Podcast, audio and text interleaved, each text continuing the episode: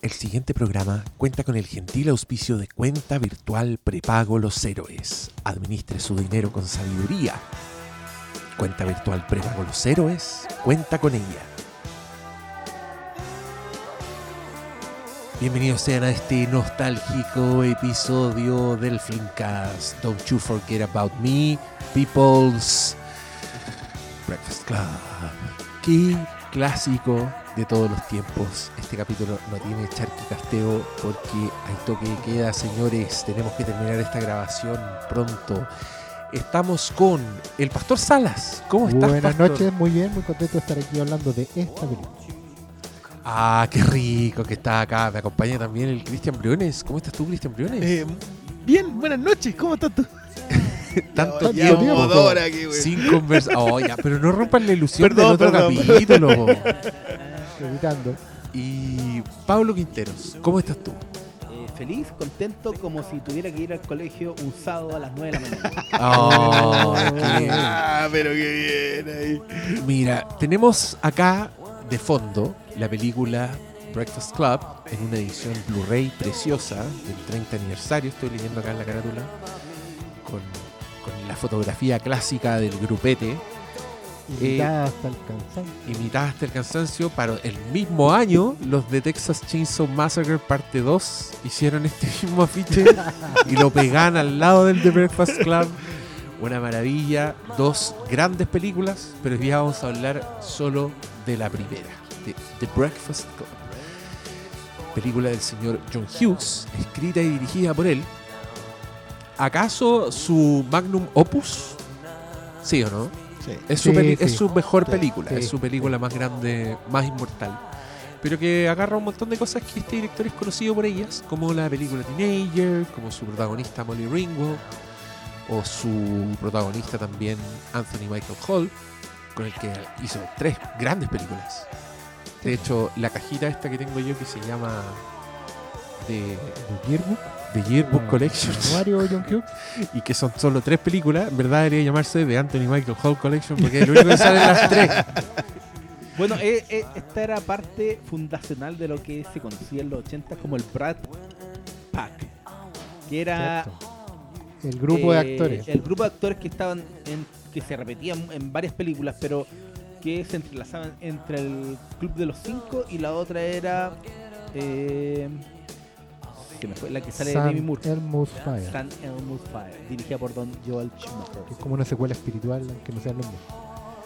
Y bueno, los que no sepan, Breakfast Club, el Club de los Cinco, es una película que se trata de eh, cinco alumnos de una secundaria norteamericana, específicamente en la ciudad de Shermer, Illinois, que es una ciudad ficticia donde transcurrían todas las películas de John Hughes, que llegan a tener su día de detention, que por lo que nosotros nos enteramos de, en las películas de colegios gringos es el castigo, pues cuando te vais o te mandáis una cagada, te mandan a detention que es donde estáis en una sala sin moverte, en silencio. Hueá espantosa, encuentro yo. No sé cuál es el fin. Bueno, lo hacen aquí lo hacen escribir una tarea. Y la gracia es que son cinco personajes muy distintos, muy icónicos, podemos decir eh, tiempo después, pero en el momento son cinco adolescentes, un grupo diverso en su dramaturgia, más no en su raza. No es una película United Colors of Sí, Benetton, no, sí. son todos blancos. Pero en su dramaturgia es un grupo muy diverso. Ahí está la chica eh, aplicada, acomodada, el joven deportista, la, la chica gótica, el chico malo y el perno. Esos son los cinco de Breakfast Club en arquetipos adolescentes prácticamente. Y es chistoso eh, lo que pasa con esta película porque justamente hoy día teníamos un incidente en, en Twitter que yo iba a sacar a colación en este programa, yo se lo advertí. Pero hubo cierto revuelo porque hoy día empezaron a hablar de Space Jam y salió gente a decir que Space Jam era mala y otra gente a decir que Space Jam era buena. Lo que pasa es que la viste siendo muy viejo, lo cual no una, no sé. Eh, polémicas varias, pero llegamos a hablar de películas que tú ves cuando eres joven y que te gustan porque eres joven, pero que sobreviven el paso del tiempo. Que después te las reencontráis de adulto y a diferencia de Space Jam, donde le veis todas las costuras y ya no te, no, no te hace lo mismo que te hacía cuando la viste cuando chico, The Breakfast Club yo creo que es una weá que sigue funcionando. Me sorprendí al verla y me di cuenta de varias cosas de John Hughes, partiendo porque el, loco de alguna forma supo escribir teenagers para los teenagers.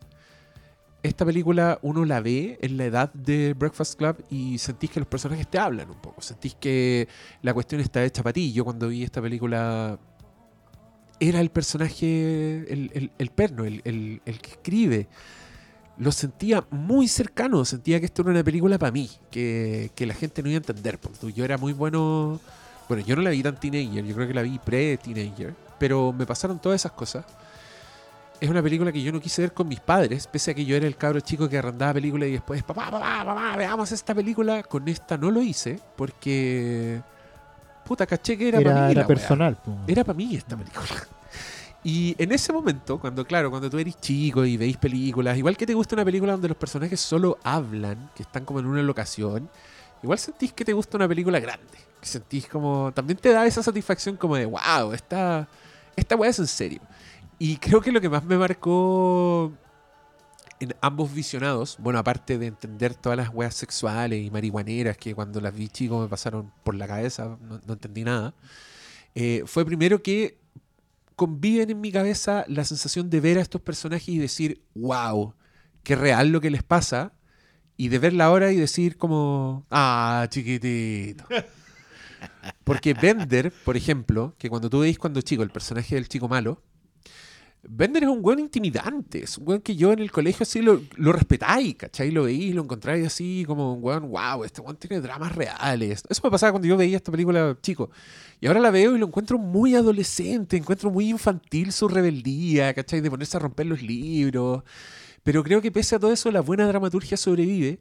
Y John Hughes se sacó una pequeña obrita de teatro con esta película. Si igual funciona como obra de teatro. Estoy viendo el making of, los locos ensayaron mucho, la filmaron en secuencia, ¿cachai? Para no, que normalmente las películas se hacen en desorden, esta weá no. Y creo que todas esas cosas están. Los actores tienen una química de grupo que no se puede creer. Esto pone- creo que han pasado, pasan como tres minutos de película y ya empiezan a tener complicidad entre ellos y es completamente natural y Que- creíble. Es que la dramaturgia lo, lo plantea de esa forma y es muy inteligente en el sentido cuando... Porque creo que acá lo fundamental de, esta película, que lo hace tan real como decís tú, es que hace un muy buen contraste entre mundo adulto y mundo no adulto. ¿Cachai? Eh, el personaje de Paul Gleason, el, el, el director Vernon, el inspector en realidad, para hacerlo más cercano a nosotros, eh, es todo lo que el mundo adulto representa a ojos de un adolescente. ¿Cachai? El weón eh, se para frente a ellos con distancia, les pone un muro entre medio, eh, no les deja ningún espacio de, con- de conexión, porque él, claro, él, él tiene un propósito que puede ser muy noble, que es mantener la disciplina, corregir a estos cabros, enseñarles algo, eh, pero lo hace desde la ruptura, desde la diferencia. Y ese conflicto que plantea la película de entrada eh, los coloca a ellos de inmediato en una situación en que tienen que ser cómplices. No pasan ni, ni 10 minutos y ya el personaje de Claire, la Molly Ringwald, le está cubriendo la espalda a Bender. Porque sí, porque tiene que hacerlo, porque ellos les queda súper claro que ellos son un bando. No porque ellos quieran serlo, sino que porque el mundo adulto los convierte en un bando. Eh, eh, es un diálogo que es muy actual en el sentido de que la conciencia de clase, por así decirlo, que se forma entre ellos, se plantea desde la, desde la otra vereda. ¿Cachai? Ellos se sienten grupo porque todos los demás coinciden en despreciarlos a ellos. De hecho, los demás no ven diferencia. Para pa, pa Vernon no hay ninguna diferencia entre el personaje de Anthony Michael Hall y el de la Alishidi. Entre el perno y la gótica. Son, son igual de cuando, cuando estaba Bender haciendo tonteras, digamos que el único que está eh, haciendo cuestiones reprobables. El trato de Vernon con los cinco es el mismo, o sea, lo- los manda a callar igual, los castiga igual, los obliga a quedarse igual, ¿cachai? Es una cuestión de no... los meten a todos en el mismo saco. Y esa complicidad creo que es la base fundamental de esta película. Y es la base que permite que más de 30 años después le siga llegando a audiencias nuevas. po. Porque inmediatamente te colocas en el, en el, en el bando. Porque ¿quién no se puede identificar con que te hayan etiquetado alguna vez? Eso es lo principal. La película parte con un monólogo que es parte del- del ensayo que ellos escriben. Justamente hablando de eso, de la etiqueta. Usted nos ve como un, un cerebrito, ¿cachai? Un basket case, un, una, Una queen, princesa. una princesa, eso era. Un atleta. Claro. Sí, es, es- es curioso que esta sea una película que a pesar de no tener diversidad eh, racial, eh, principalmente, sí es una película que está muy fundamentada en el hecho de que tienes que sentirte orgulloso de tu propia identidad. Ese es el planteamiento, diría yo, de la película completa. Y por eso también hace tan bien esa diferencia, yo diría de generacional, no sé si de clase, pero sí muy generacional, con respecto a que existe un adulto que pretende que todos estén en una casilla y que de alguna manera, a pesar de que los encasilla todos en, al- en- en alguna, el atleta, la marginal, la princesa, etc., aún así para él son todos adolescentes. ¿no? Claro, de hecho los colocan una sola. Lo- los coloca en Como- una solo, independiente que los coloque en. los- lo- puede hacerle subdivisiones, pero para él en realidad lo que importa es que son todos adolescentes. Y, y la gran gracia del. Porque, porque esta es una, es una película que, que a mí. a ver, lo primero, yo no la vi de joven. Yo esta película la vi hace dos años. Entonces, yo esto lo he comentado antes con usted, en tanto en privado como en el podcast. Yo tengo un- esta idea de que muchas películas con las que la gente se cría tienen más valor en función de esto yo lo vi y me, me- me Y marcó. en algún momento. Eh, a mí me pasa que yo veo algunas de esas películas y algunas las respeto mucho porque digo, ¿sabes qué? Entiendo por qué marca y entiendo que tiene su narrativa firme. Me pasó con los Goonies, por ejemplo. Eh, independiente que no me terminen por gustar, eh, en el caso de Los Boys, ¿cachai? Que a mí no me termina por gustar, pero entiendo que tiene muy buen cine en ella. Pero esta en específico es una película que yo vine a ver de viejo, cuando ya no me afectaba el proceso de crisis de identidad que es la adolescencia y la, y la juventud temprana. Y aún así no podía creer la conversación impresionantemente cercana que tiene y me hubiese encantado que la viese el Christian de 16 años. Porque viendo esta película tú decís, ya sabéis que no, no, no, no puedes... Esta es una conversación que yo estoy teniendo con amigos que no tengo. Con la, la gente que debería ayudar a definirme no existe a mi alrededor.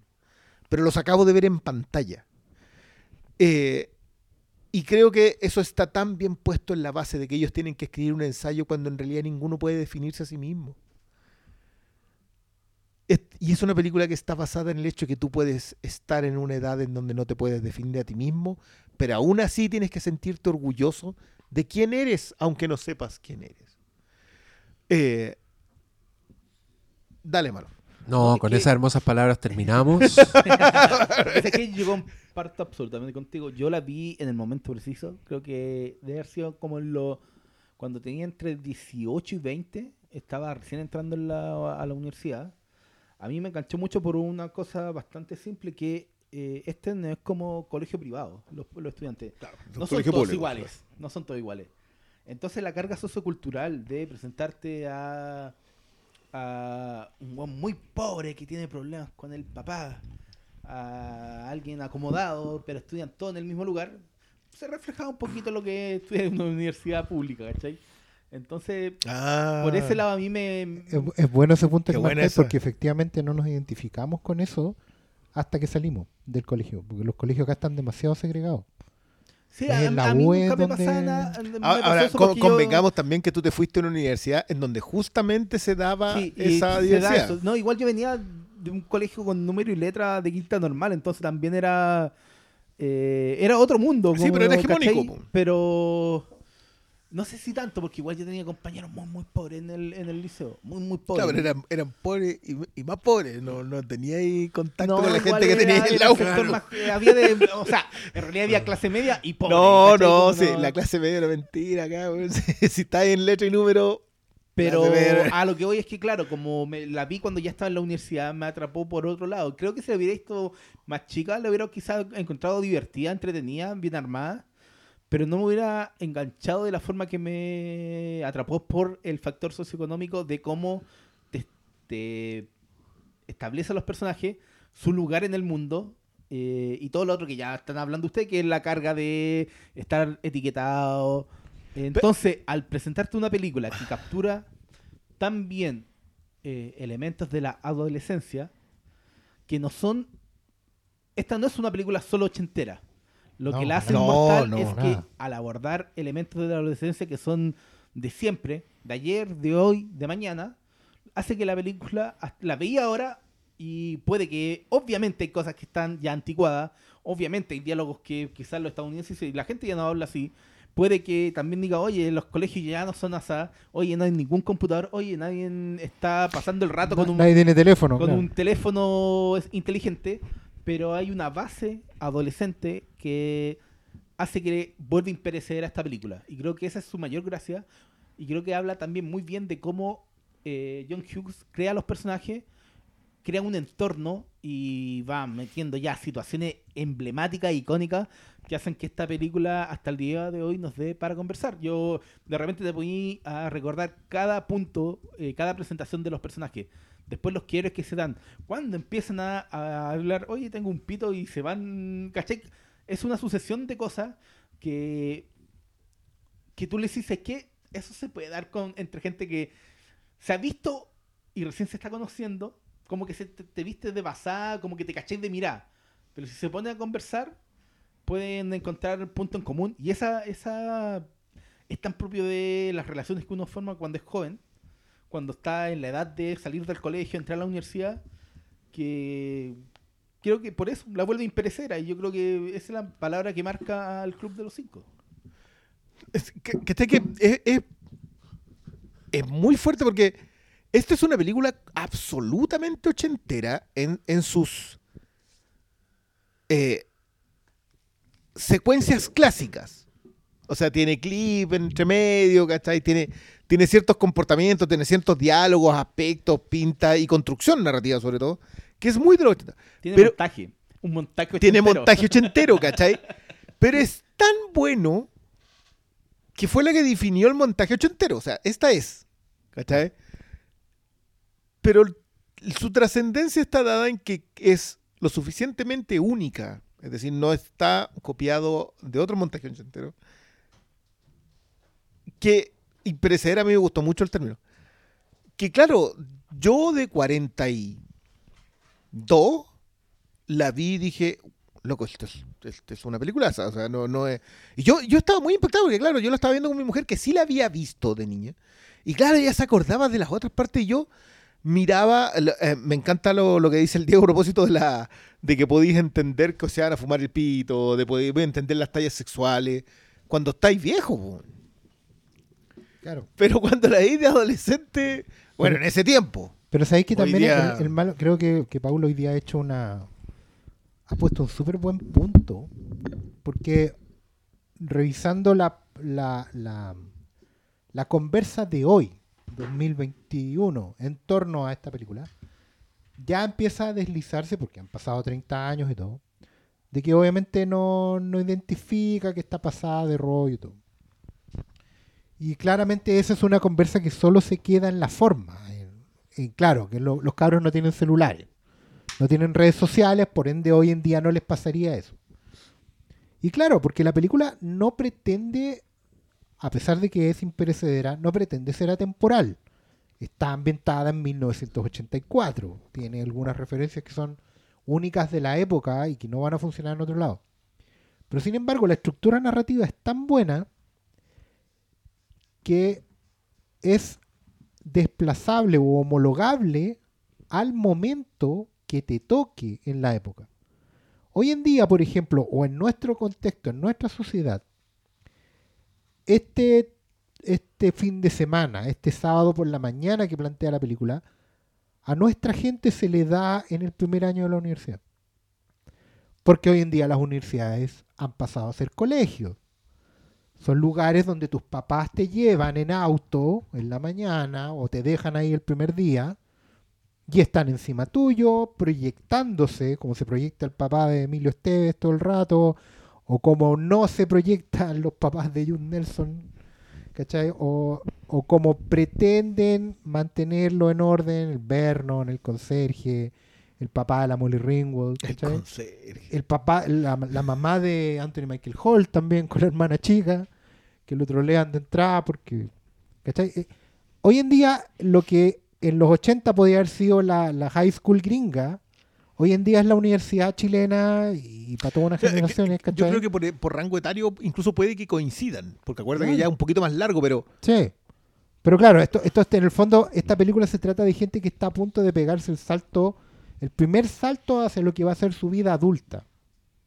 ¿Cachai? Porque estos cabros, cuando, cuando los ponen en, Sí. en situación de detención y los mandan a escribir quién eres, los obligan a confrontar a, los otros mundos reales. Sí, lo, lo que pasa en esta película es eso, en el fondo, que ellos, ellos mismos, se- al confrontarse con otros, que son en teoría distintos, encuentran lo que tienen en común. Y eso les ayuda a, a desarrollar el gran tema que encuentro que tiene esta película, que es lo que la hace imperecedera, como dice el Paulo, que es como todos los personajes terminan por botar la máscara. Sí. Porque todos los personajes, incluyendo los villanos, entre comillas, Vernon par- particularmente, viven en un personaje, viven en una careta, viven en una máscara. O sea, abrazan el estereotipo, ellos son, Todo el abrazan tiempo. el término de que yo soy princesa, que yo soy deportista. Hay una secuencia que es súper dura con el personaje de eh, el hijo del señor Chin. que yo cuando estábamos viendo esta película decía, ¿sabes que ese es el hijo de, de Martin Chin? Y, y- y hermano de el hermano Charlie de Charlie Chin, Chin, claro. pero se llama Esteves, pero porque usa el nombre de la mamá, o sea, el apellido de la mamá. no, no, no, no. no, el apellido, el no, apellido no, de, de- Los de- otros hueones sí, usan nombre de- falso. Sí, Martín Martin es el verdadero nombre. Se puso Chin porque Ma- no iba, Martín no iba a Esteves. triunfar como. Martín Carlos Pero- Martínez Tevez. Pero hay una secuencia súper dura que es cuando él cuenta que eh, él atacó a un cabro solo porque lo veía muy nerd. Sí, po, Estaba todo el tiempo... Y claro, pues yo igual me acordaba eh, de weas que yo hice. Hueviando a compañeros que en el liceo. Solo porque eh, decían weas. Como que lo, lo agarráis. Si alguno lo agarráis para el huevo, ya le daba y le dais. Y no un día. Una semana duran esos huevos. Pero claro, pues nosotros. ¿Estás yo diciendo pa- que tú eres, tú eres el Emilio Esteves de tu colegio? No. no, pero ¿cachai? Que eh, él abrazan la etiqueta. Él abrazaba ser el deportista.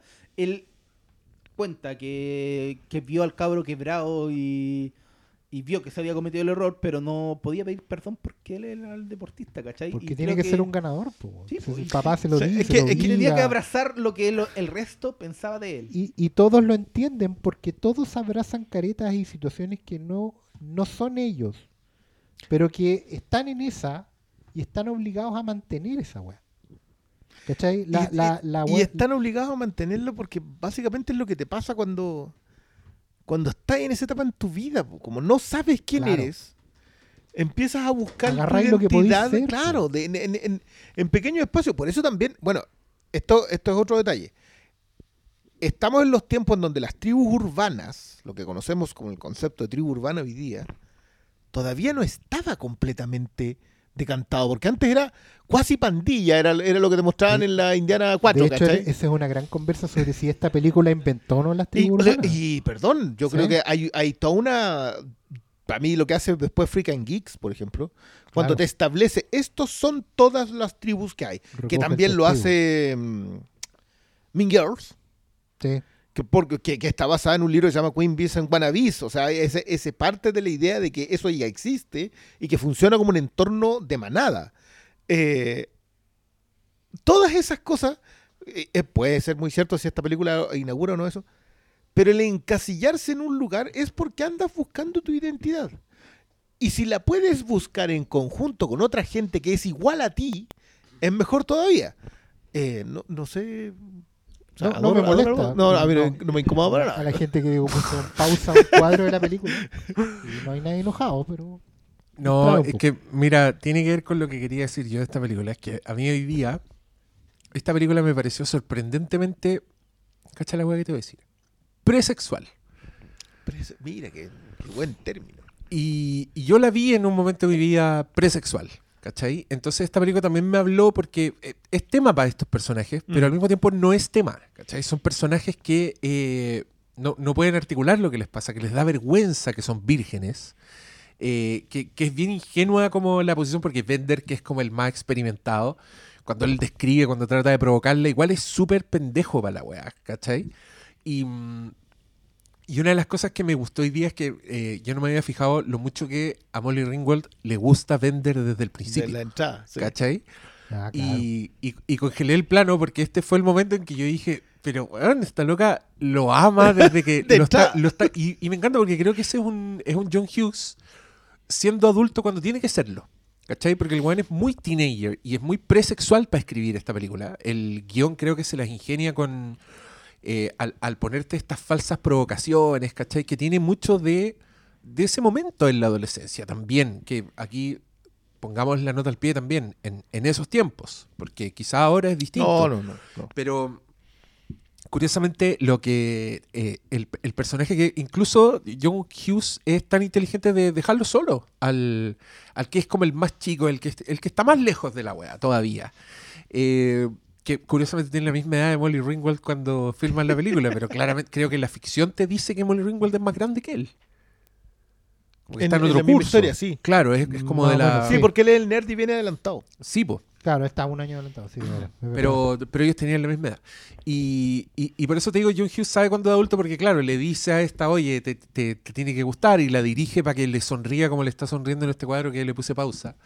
Porque hoy día me fue muy obvio cuando la vi de nuevo, lo, lo, lo prendada que está ella Pero, de. pero de no, se- no será una... Que quizás es por eso que cuando tú la vuelves a ver o la ves de viejo, derechamente, tú puedes identificarte con todo eso porque de alguna manera es la mirada... Tú, tú no podés volver al hogar. O sea, tú, uno, uno cuando crece, pasa de joven a la adultez, tú nunca puedes volver a ese lugar. A ese lugar en donde en realidad si alguien te gustaba, te pasaba una sensación que se extingue con los años que ya después es una cuestión racional y puede que también te pase, pero no es la misma sensación. Pero o la añoras o sabes lo que fue. Entonces, esa mirada de adulto, que, que la- este es un plano de Molly Ringwald mirando a... que nosotros sabemos que le gustan. Y claro, yo cuando la, cuando la vi, de nuevo, esto, tiene que mucho que ver con la experiencia, yo podía identificar todas esas, esas otras partes. Por eso a mí me encanta el personaje de, de, la, de la dibujante, Allison. Alice- Allison. Allison. Me encanta ese personaje porque siento que es, Es buenísimo. es. A ella no la pescan los papás. Y en un plano extraordinario, porque mientras te están mostrando cómo llegan todos con sus padres, ella se baja de la puerta. O sea, abre la puerta, Abre, se baja sí. del auto y el auto se va. No te muestran a Sí. los papás. Y ella hace un gesto de, de decir algo, Que- de que se despidan. Y ¿Qué no- está? no Entonces, le- y ella, parte el auto. y- y- ella es una marginal siempre. Y es un personaje que está construido literalmente en el fondo de la sala. Todas esas cuestiones. Que, que yo, que eso es lo otro. Yo creo que al- a John Hughes se le aplaude mucho su capacidad de escritura, porque el tipo era un guionista brillante. Pero a veces se nos olvidan esas pequeñas miradas Sí. cinematográficas. Acá hay, acá hay No, momentos sí. de dirección que son magníficos. Sí, los vamos a ver. Yo aislé como en mi cabeza, por ejemplo, el duelo de palabras entre Vernon y Bender, cuando le empieza a tirar los castigos. Uno le dice, una más, Sí. y el otro le dice, ya, po. Y, y John Hughes empieza, empieza a cerrar la cámara en, en los primeros planos y llega como hasta lo- los ojos de los weones y es, es una maravilla. Pero algo que me gusta mucho de la Alicia es cuando la... Creo que es lo que viene ahora, cuando ella... Cuando Molly Ringwald está hablando de sus padres y dice, no me pescan y todo, y la Alicia está atrás, y lo único que hace ella es como que se suelta un, un grito, como que le hace ¡ja! Como que le interrumpe, y todos la miran, y, y ella está aguantando el llanto Sí, en ese momento, porque su relación con los papás es, es tan terrible que ni siquiera lo este. articula. Ahí está. Y todos la miran, entonces se ríe, es literal, y es fíjate, ahí está aguantando el llanto, mira, ahí se está haciendo la... mm, y mira para otro lado, Es mira su ojito. pónganme atención. Chipo, es que ese, eso es lo que pasa. Yo, yo entiendo hoy día, y por eso te vuelvo a insistir, entiendo el concepto de la tribu urbana comparado con esto, porque en este momento ellos son, están buscando su identidad siendo ejemplos de, pero no teniendo con quién. Puede que también sea porque están en detención de manera única y ellos tengan una pareja de amigos o alguien más con quien conectarse, pero quizás también pasaba que en esos tiempos no se daba. Pero claro que cada uno son ejemplos. Hay un marginal y hay un atleta y hay un nerd y hay una mm, dark emo, no sé cómo diablos le, le decimos ahora, Protogótica, en realidad. protogótica y está la princesa. Hacer una película así, en donde todos los arquetipos, lo que hoy día consideramos arquetipos, están lo suficientemente bien definidos para que sean inolvidables y funcionen entre ellos, este, esta es otra cosa que funciona bien en Mean Girls, que, que creo que le debe un montón a esta película Sí, también. sí, bueno, sí. es- es un- que no lo, no lo digo como algo malo, o sea, yo creo que, creo que Mean Girls logra llevar Breakfast Club a otra Yo creo década. que están emparentadas. ¿eh? Muy, muy emparentada, pero la lleva a otra década. Lo que estaba hablando al principio de ser imperecedera, creo que Mean Girls toca también esas teclas que la vuelven imperecedera por tocar eh, algunos elementos que por algo sigue siendo tan hit, especialmente entre las espectadoras mujeres que la ven, porque toca las teclas precisas que la van a hacer eh, tener algo que decir hace 10 años, hace 20 y hoy día, ¿cachai? Es que, Y claro, pocas las películas que logran eso cuando sin son- descontextualizarse, que esto es, bien, Sí, esto, esto es bien peculiar, porque claro, esto es una película completamente ochentera, sí. Pero la puedes ver hoy día y entiendes que las tribulaciones de los adolescentes, acá también hay un...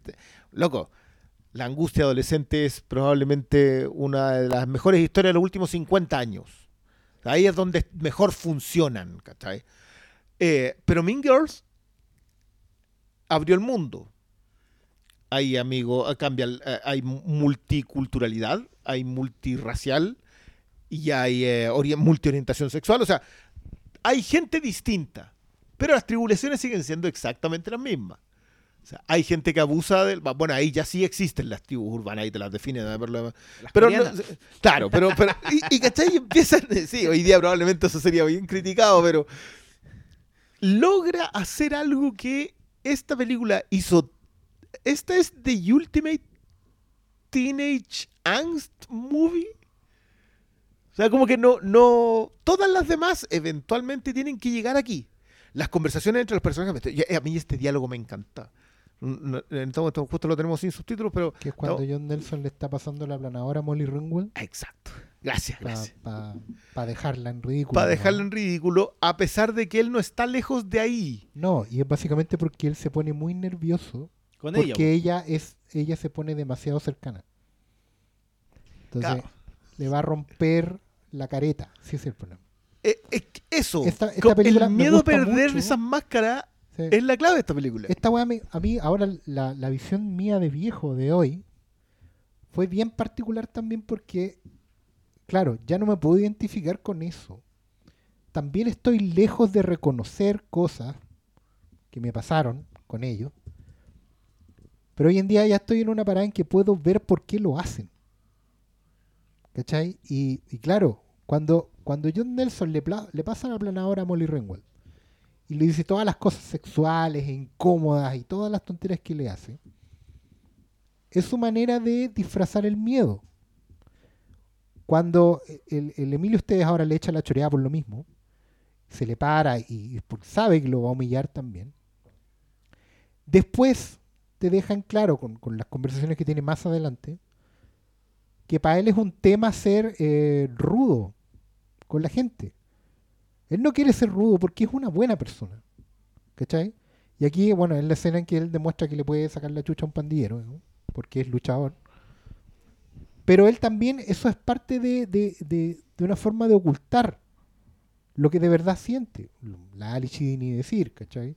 Y todos, bueno, después el, el personaje de Anthony Michael Hall también, cuando dice que, que no es virgen, que se ha tirado como 10 minas y toda la. Es una muy torpe forma de, de- de también de mantener ese sentimiento que no saben manejar, mantenerlo oculto, ¿cachai? Ahora John Nelson saca la cuchilla y es como... También es pose, ¿cachai? To- todo es pose, pero Es, Pero que, no es- es que eso, cuando, Claro. en esa edad, el 80% de lo que eres es, Es pose. pose.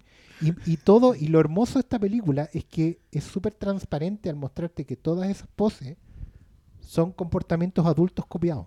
Sí, y ¿sabes qué? Yo quería ¿Cachai? Que, porque ah, John Nelson, sí, sí, sí, sí. John sí. Nelson Esto es una, es como una- es porque es su papá. Sí, po. Es rudo como su papá es con él cuando hace la imitación de cómo es un día normal en su casa y hace la comparación con cómo sería el de, el de Anthony Michael Hall y tal. cual.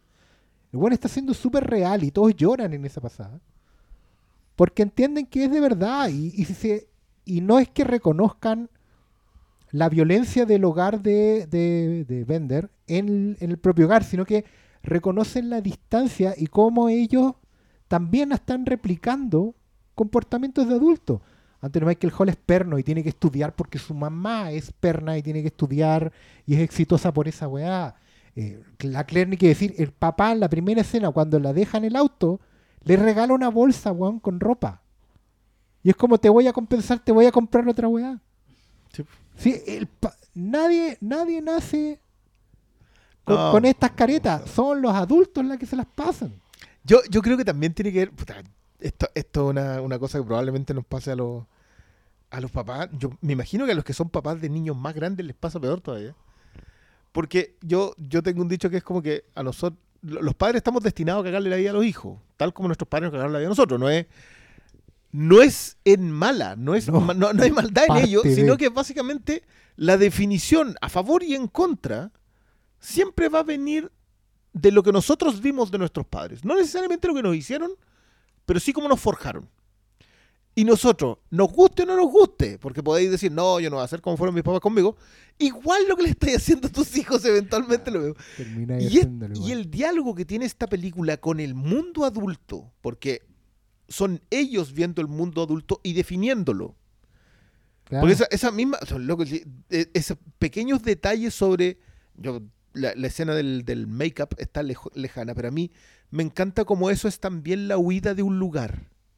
Sí. Si lo que quieres hacer es arrancar del mundo adulto, pero lo terrible es que arrancas hacia un espejo, siempre vas a terminar en ese mismo lugar. Vas a tener que ser adulto en algún punto, ¿cachai? Que es la, la- el ensayo del, de quién soy. Sí, po. sí, sí, lo- ellos, ellos al final lo terminan entendiendo. Pero creo que ese viaje, al fin y al cabo. No quiero decir que esta película es una película coming of age. Pero, pero el viaje, el viaje es completo. ¿Por y qué no queréis decir efectivamente- eso, Sala? Porque está tan man- manoseado el término que Sí, pues, está- está muy- hay gente que cobra, hay gente que cobra por, por hacer ensayos de eso. pero, em, No, pero, pero inevitablemente estos cabros le dan la vuelta, terminan dando la vuelta en, un, en una mañana de sábado.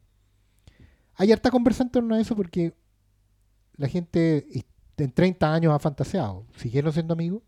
Hay un momento en que la, en la Molly Ringwald es súper eh, honesta y le dice, el lunes vamos a fingir que no nos conocemos, vamos a pasar de largo, vamos a, vaya a hacerle bullying a mí, a mi amiga, eh, yo voy a despreciarte, porque esto es una cuestión de una sola vez, pues.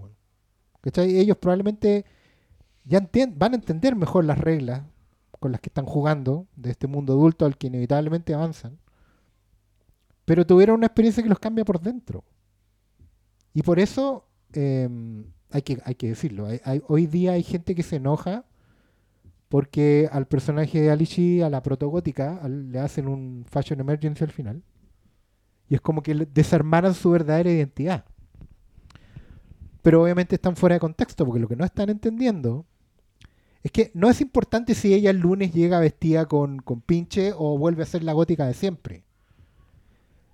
Como, lo- como tampoco importa si el lunes eh, Emilio Esteve sigue siendo el, deportista winner y toda la verdad. Lo que importa es lo que ellos entienden por dentro.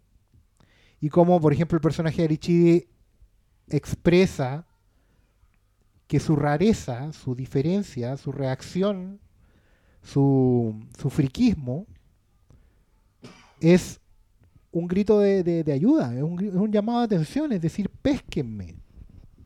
¿Cachai? Ella no se define por ser gótica. Ella está pidiendo ayuda.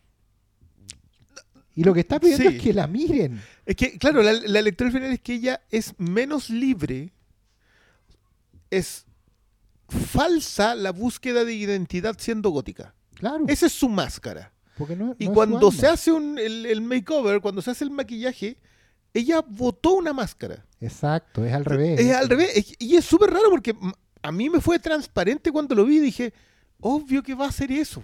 Claro. Si lo que quiere ser es dejar de ser alguien no tomada en cuenta. Alguien raro, alguien, Y- alguien feo. Claro, no, no, no. Y, y cuando ella hace eso, pues, a ver, ella necesita que la tomen en cuenta y hace las paces con que no la tomen en cuenta. Son sus papás los que no lo toman en cuenta. A ti te establecen que este es un personaje marginado. Y ella hace las paces con no ser tomada en cuenta en el momento de convertirse en alguien típico. Alguien, en una chica típica, con maquillaje, con pinches, con, ma- con los ojos pintados, etc. Ella está en paz. Eso es, es algo bien curioso, porque, claro, la, pregunta es: 30 años después, ¿seguirían viéndose? Yo encuentro que el, el remate de Stand By Me es bien, es bien brutal con eso. Sí. Eh, pero acá a mí no me desagrada esa misma idea, la idea de que en realidad ellos avanzan. Eh, Yo no, no sé si hacerle el quite a lo del Coming of Age. Entiendo por qué lo haces, pero no sé si hacérselo. Es que yo creo que es tan puro su, su coming of age No. que, que cualquier tergiversación o manoseo del término no, no viene al lugar. No lo- al no final lo es lo Es que-. Es que es un camino of age, pero creo que es un camino of age muy acotado. Creo que es, es parte del poder de esta dramaturgia que igual tiene un efecto en el espectador ver una película en un ambiente que, que transcurre en un tiempo determinado, porque esto es como una mañana, ¿cachai? Y eso es Breakfast Club. Y, y como la película termina, no da ninguna pista del futuro, existe en su propio universo, en su momento único, que yo creo que también es una experiencia adolescente.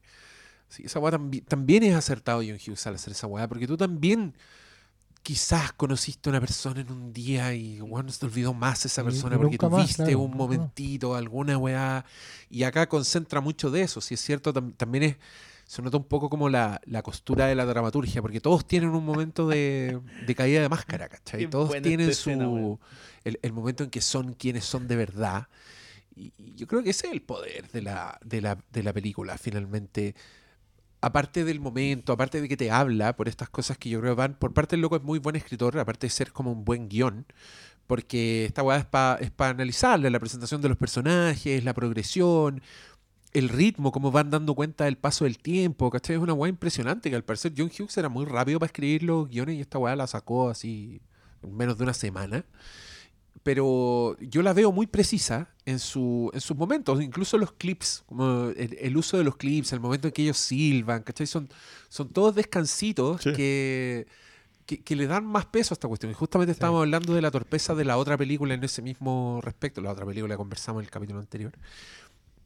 Pero acá el, el weón es un, es un maestro haciendo esto. Si con John Hughes igual podía agarrar un par de guiones y analizarlos así como analizáis en algún texto en un libro de guion. Y mira, sí, sol- solo al voleo, Vacation, Breakfast Club y Mi Pobre Angelito son unos guiones así Pero- pero- precisos. sí, son para estudiarlos. Es un weón que domina perfectamente lo que está haciendo y, y finalmente esas, esas técnicas tienen que ver con el impacto que tienen en, en las personas también. Si un guion bien armado, bien filmado, es una weá que no te olvidáis nunca. Y, y esta, esta película, ponte se transformó en obra, la transformaron en, en obra de teatro, se montaba en colegios, ¿cachai? Es como tiene todo un, un- una vida fuera de la película que yo entiendo completamente.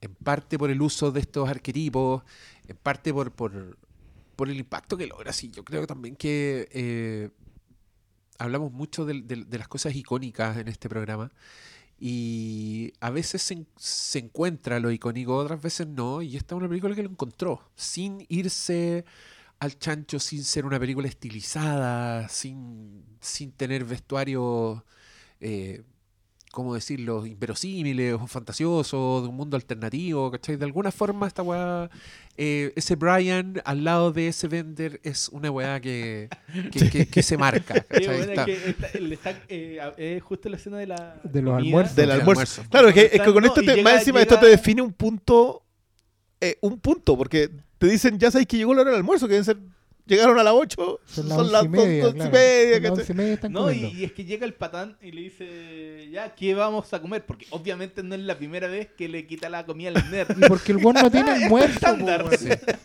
Bender es el único que no llega en auto. Sí, obviamente que llegó sin almuerzo. Sí, pues si Bender está súper votado, entonces aquí es cuando hace las imitaciones en, lo- en de los su hogares. casa. Y.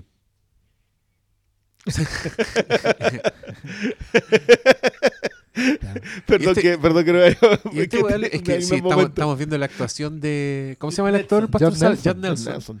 eh, cuando hace la imitación de la vida en casa de Brian. Y, y este weón lo hace increíble Es también. Tiene, Sí. tiene, creo que este debe ser el que tiene como el más peso, el que tiene como la, las frases grandilocuentes, los insultos, los Es chistes. que, y es hacer que al que le estas tiran cosas- el hilo conductor de. que es es súper curioso porque le tiran el hilo conductor para pegarle a todo el resto y desarmarlos. Pero al final el más desarmado resulta ser él, porque claro, se va y sí, sonará la cancioncita y todo eso. Pero tú sabes que el tipo Vuelve a la nada, po. vuelve a la nada, cada vez que se- sale de un lugar. De nuevo, yo, yo insisto en momentos cinematográficamente preciosos acá, porque esta es la secuencia en donde frena un auto, entra alguien, después de eso, Sí, este po. otro viene del fondo. Sí, viene, Viene- caminando todo el rato. Viene caminando todo el rato, entra, Casi pasa por un lado, la cámara, Casi casi lo atropella la, el que no le importa, No. Sigue caminando derecho y ahí se baja recién Allison. Es un solo plano y hay un montón de cine para decirte estos son los personajes Sí. que vas a conocer. Y ese tipo de cuestiones, claro, después vienen muy buenos diálogos. Este- estamos viendo justo la escena en donde empiezan las limitaciones de las casas. Eh, y claro, este, estos son, están hechos para lo otro, pero los personajes ya están definidos solamente en la puesta, en la presentación de ellos. En la llegada en el auto, claro. Sí, oye, una cosita más light eh, que de todo el del drama y, y la historia. Estábamos viendo el otro día esta película, preparándonos para este capítulo en la casa, y de repente nos empezamos a dar cuenta de que la edad igual no corresponden tanto Ah, no. a... Porque Jude Nelson se le nota la, la El- línea de la el- barba. Yo- y, y- no. y- y una cosa llevó a la otra, e inevitablemente nos acordamos de esa teleserie chilena que se llama Los 16. Los 16. Ah, sí. puro hueones viejos a joven. Pero yo creo que en el Club de los Cinco funciona muy bien porque a pesar de que no, no sean tan chicos, la forma es que, en que están caracterizados y la forma de cada uno de afrontar los personajes hacen que se te olvide un poquito que a Jude Nelson se le nota cada rato la, la barba y si ya, igual este one puede tener... Ha repetido cinco veces, da lo mismo. Sí. Como que op- eh, pasáis de largo esas cosas, pero creo que hasta en esos detalles está súper bien pensada la película. Es que creo que también eh, algo que se le suele no dar crédito cuando se habla de, oh, esta weá actúan puros viejos, es que el, el viejo que actúa bien el, el adolescente igual pasa, ¿cachai? Sí. Y creo que es el caso de este weón, justamente en esta escena donde él se, después de su propia dramatización, se Se va, se va triste a un rincón. Y claro, este es uno de los momentos en que yo la veía, cuando la veía en mi, en mi vida presexual, en mi, en mi preadolescencia, Sí. eh, yo veía esta escena y la encontraba potente, pues, weón. Decía, oye, qué, qué fuerte el drama de este, de este pobre señor. Y ahora la veo y digo, ah, puta, chiquitita, weón, no lo pescan en la casa. Anda triste. Se- literalmente, literalmente se vuelve mono. Mm. Sí, el... eh, yo iba a comentar algo que era... eh, ah, bueno, el contexto, sí.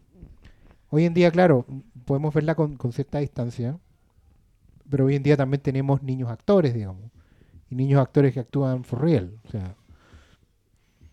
Pero esta película, vista con, con concentrado, digamos, escuchada, leída, no, no a la pasada en- con el computador encima, digamos, tiene diálogo que no es un diálogo que llegas y le pasas a alguien que tiene 14, 15 años. Por pudor, por crudeza, em, por, por muchas cosas. No, eh, uno puede entender que pidan actores, ¿cachai? Sí, Ahora, igual y aún así, pero- Molly Ringwald y, y Anthony Michael eran Hall los que eran tenían más chicos, tenían como 15 17. años, 15, 16 años. Creo que Anthony Michael Hall tenía 15 y Molly Ringwald tenía 16. Pero otra cuestión que también hay que poner en contexto es que ¿cuáles son los referentes más cercanos de película adolescente a The Breakfast Club? Porky's, Gris. Gris. Ya, Gris un poco más actúa. sin causa. Pero Porky, claro, rebelde sin causa. Weón, o sea, pero, pero, espérame. Porky's, que es del 82. Ahí el, el, se supone que están en tercero medio, cuarto medio, y el actor más joven debe tener 30 años. Y la creo que la más cercana realmente es eh, Fast Time at Ridgemont High. Donde Sean Penn ya tenía 20. Veintita- no, sí, pues veintitantos. ¿cachai? Entonces, a- esta, esta película igual. Es que Ferris vino Pero después, po. Ah, bien después Sí, después. Esta película igual rompe aguas, po. literal. O sea, puso No, no, no, sí, yo, yo- encuentro que ese es un- no, es uno de los, de, los, de los pecados de esta película. Sí, Mm. sí fíjate, el, el- sí, son, son pailoncitos, pero creo que de hecho esa, esa diferencia igual está marcada en la dramaturgia. ¿cachai? Si Bender Sí. igual es un weón que eh, es una figura más potente, ¿cachai? que es una amenaza para los cabros. Porque Entonces está bien que sea el más... Y está tan maltratado que el bueno envejece antes, pues. Eso es Sí, sí, inevitable. weón, eh, si, quieren, si quieren irse al extremo, vean la película Christine de John Carpenter.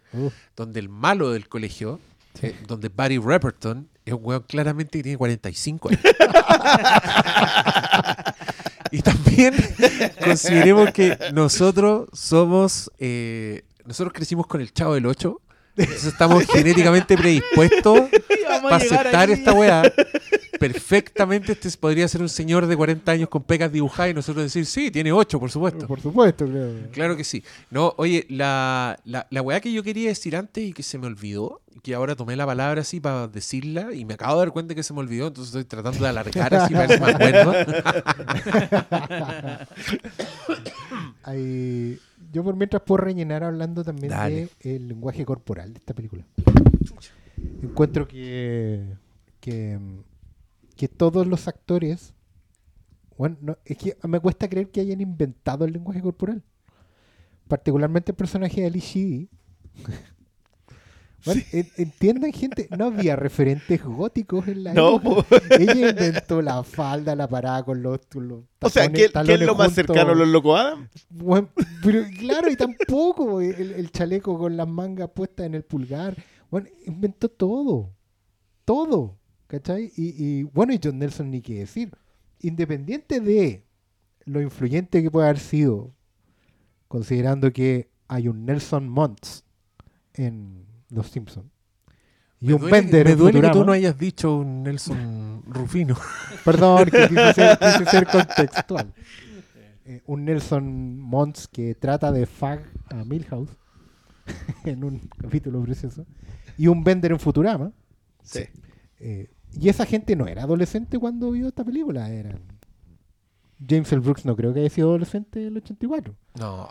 Te- entonces te habla mucho de- también de eh, de cómo, cómo el, eh, todo en esta película es eh, es para identificarse con, con momentos en que te devuelven a la, a la a ese momento de la vida en que todo es fresco pero también todo es definitivo ¿Cachai? Estamos viendo la escena en que, en que justamente Bender eh, se sacrifica, entre comillas, por sus compañeros, para que Vernon no los pille. Y donde Vernon también muestra la hilacha en su careta, que es cuando ya falta poco para que lo, lo, lo encare con violencia completamente Pero sí es violento. pues, sí, ilegal. claro. no, pero cuando le ofrece combos, digamos, derechamente. Porque eso también es una buena progresión de la, de la narrativa. Es primera vez que lo toca, ahí cuando le pega un empujón. Y ya lo tiene amenazado físicamente y va a terminar ofreciéndole combo. Que una weá que eh, hoy día en un contexto educacional supongo se va preso. Sí. ¿Cachai?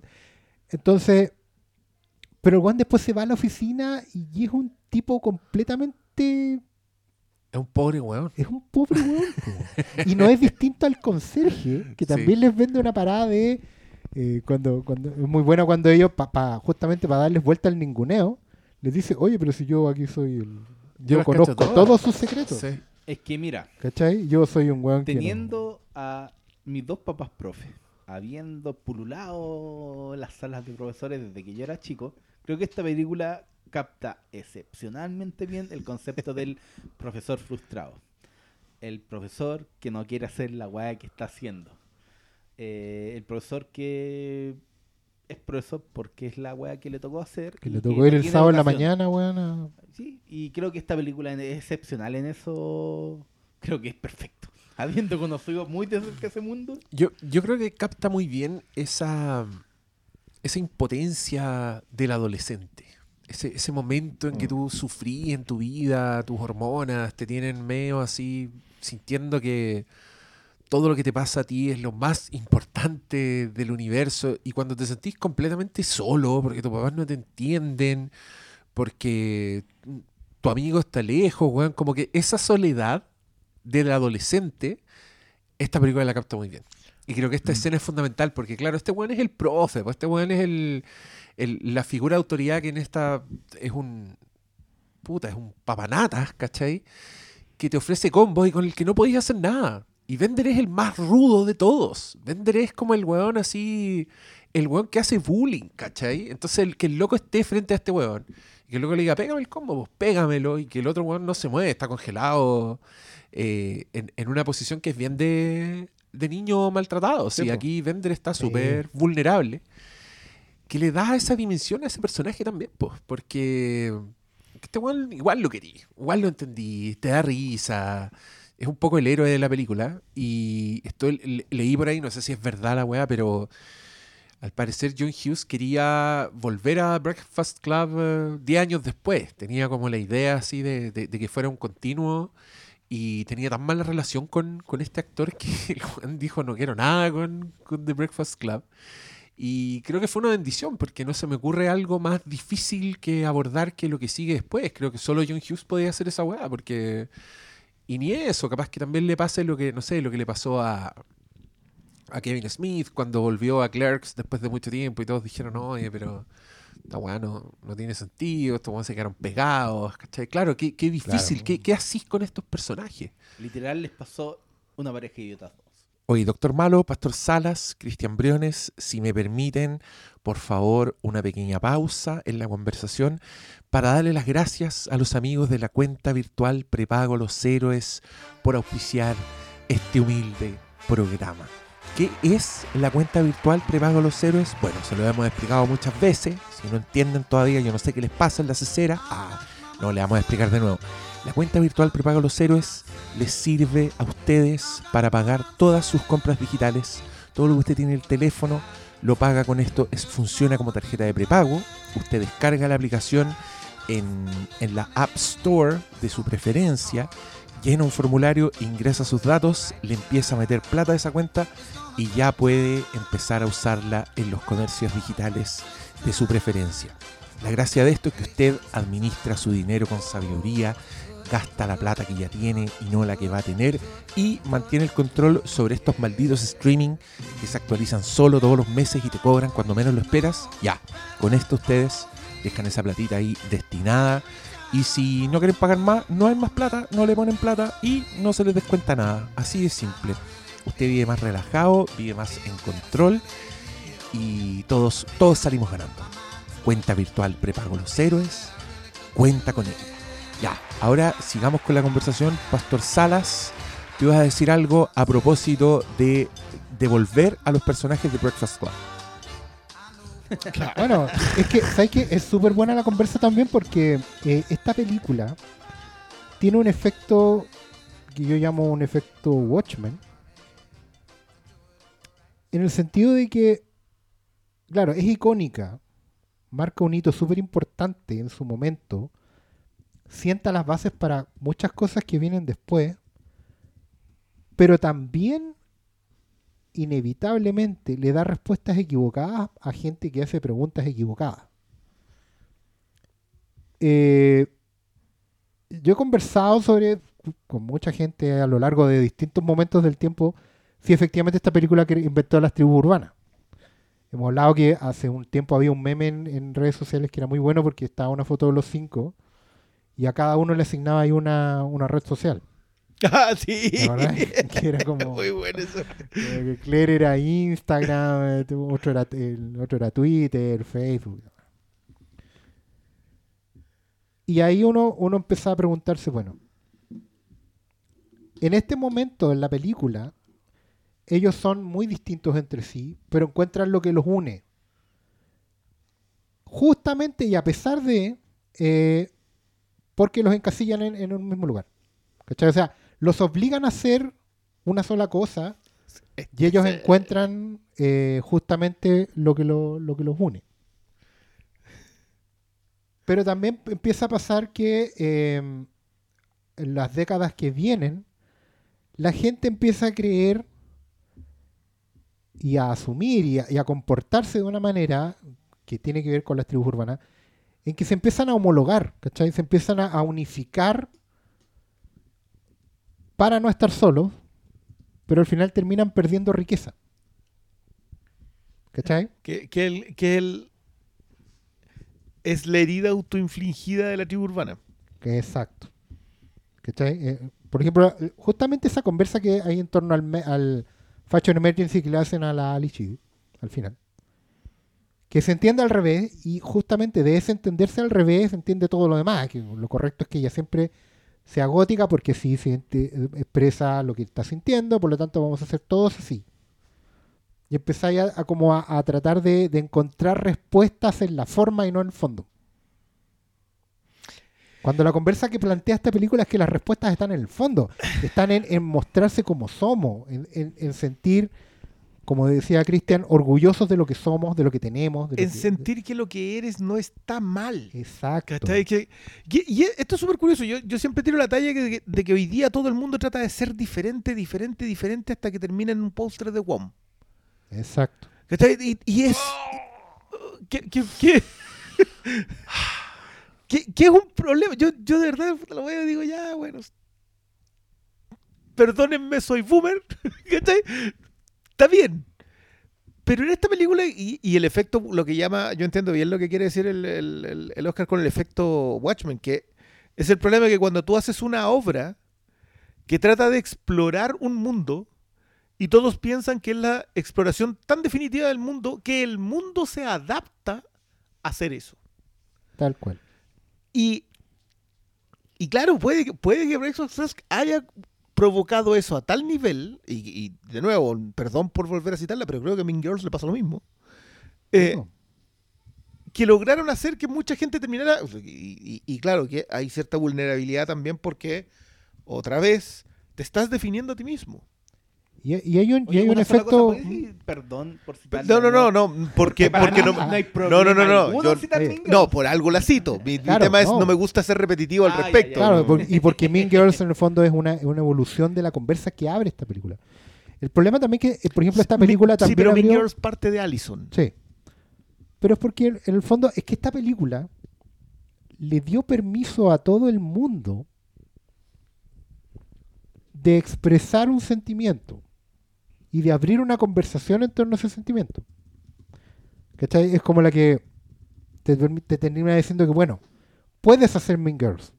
Claro. Porque la, la tesis que te planteó de Breakfast Club es que ella también tiene derecho a tener su Breakfast Club, ¿cachai? El punto es que hoy en día, tal como decís tú, todo termina siendo una ficha de WOM, hoy en día se, se está instalando la idea de que, a ver, quiero decirlo bien claro para que no se confunda, pero es como que en esta película, esta película le dio permiso al mundo de expresar un sentimiento de angustia. El problema es que hoy en día se entiende que lo único válido para ser humano es expresar angustia. Exacto. Oye, si Es que es como- porque perdón, estamos- porque estamos viendo la- Estamos viendo la, la escena del, Hicimos Del la misma que hicimos con Superman. cuando, claro, tiene su efecto.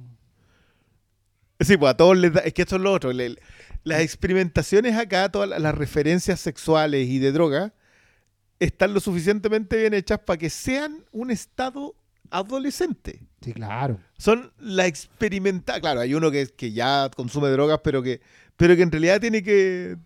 Tiene otro estado. Aparte, esta El volado más hiperactivo el- que he visto en mi vida. No, yo, no, yo he visto esto. No, yo, yo- yo los, yo los volados que conozco se tiran a, a comer, a comer nachos. Bueno, sí. No, pero, pero, ¿cachai? Pero todas estas escenas están muy bien hechas en el sentido que tú entendís qué diablos le está pasando. Y- claro. Y lo ves en las reacciones de cada personaje. A mí, eh, a mí en general todo lo que Allison construye en miradas, creo que es un, es un personaje que logra armarse de ahí. Eh, eh, bueno, acá vienen las conversas. Esta, en la conversación entre los adultos es Sí. probablemente la conversación más amargada, real y brutal que tiene esta película. Y queda, de, queda en segundo plano, porque yo creo que el- la brecha generacional que trata de claro. establecer te dice que los adultos son un mundo allá afuera. Mm. Y de nuevo, cuando tú la veis de viejo, esta conversa te hace un sentido. Pero es como dice el Diego, son los descansos que necesitan entre actos. Y también aquí hay un statement que te dice clarito. eh, no es que el mundo adulto esté, est- el mundo adulto está afuera, pero es porque es así. ¿Cachai? Chipo. Y, y claro, y es porque a lo que yo voy es que también con el tema de la nostalgia con esta película, hay otra vez un comportamiento errado que no es directamente con esta película, pero esta película sí inicia una cadena de, de- de- de productos similares que apelan a la- al sentimiento original y que confunden la nostalgia porque hacen que se instale la idea, o la gente instala la idea en realidad, no, no las películas. La, la gente se instala a sí misma la idea en su cabeza de que volver al momento es la única salida posible. Entonces como que todos quieren estar ahí en el Breakfast Club y quieren quedarse ahí. Cuando la película todo el tiempo se trata de salir de ahí.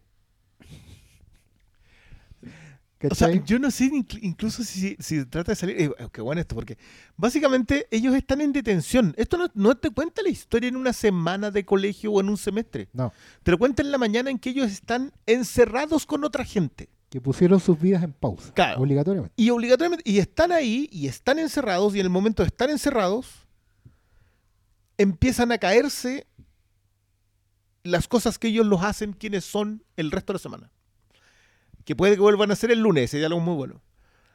Pero, pero es que, de nuevo, tú no puedes volver al hogar. Esta, esta es una cosa que, que yo nunca nunca me acuerdo de la obra que, que, que coloca esa frase en la cultura popular, pero cuando tú te fuiste de la casa, nunca más vuelves a la casa.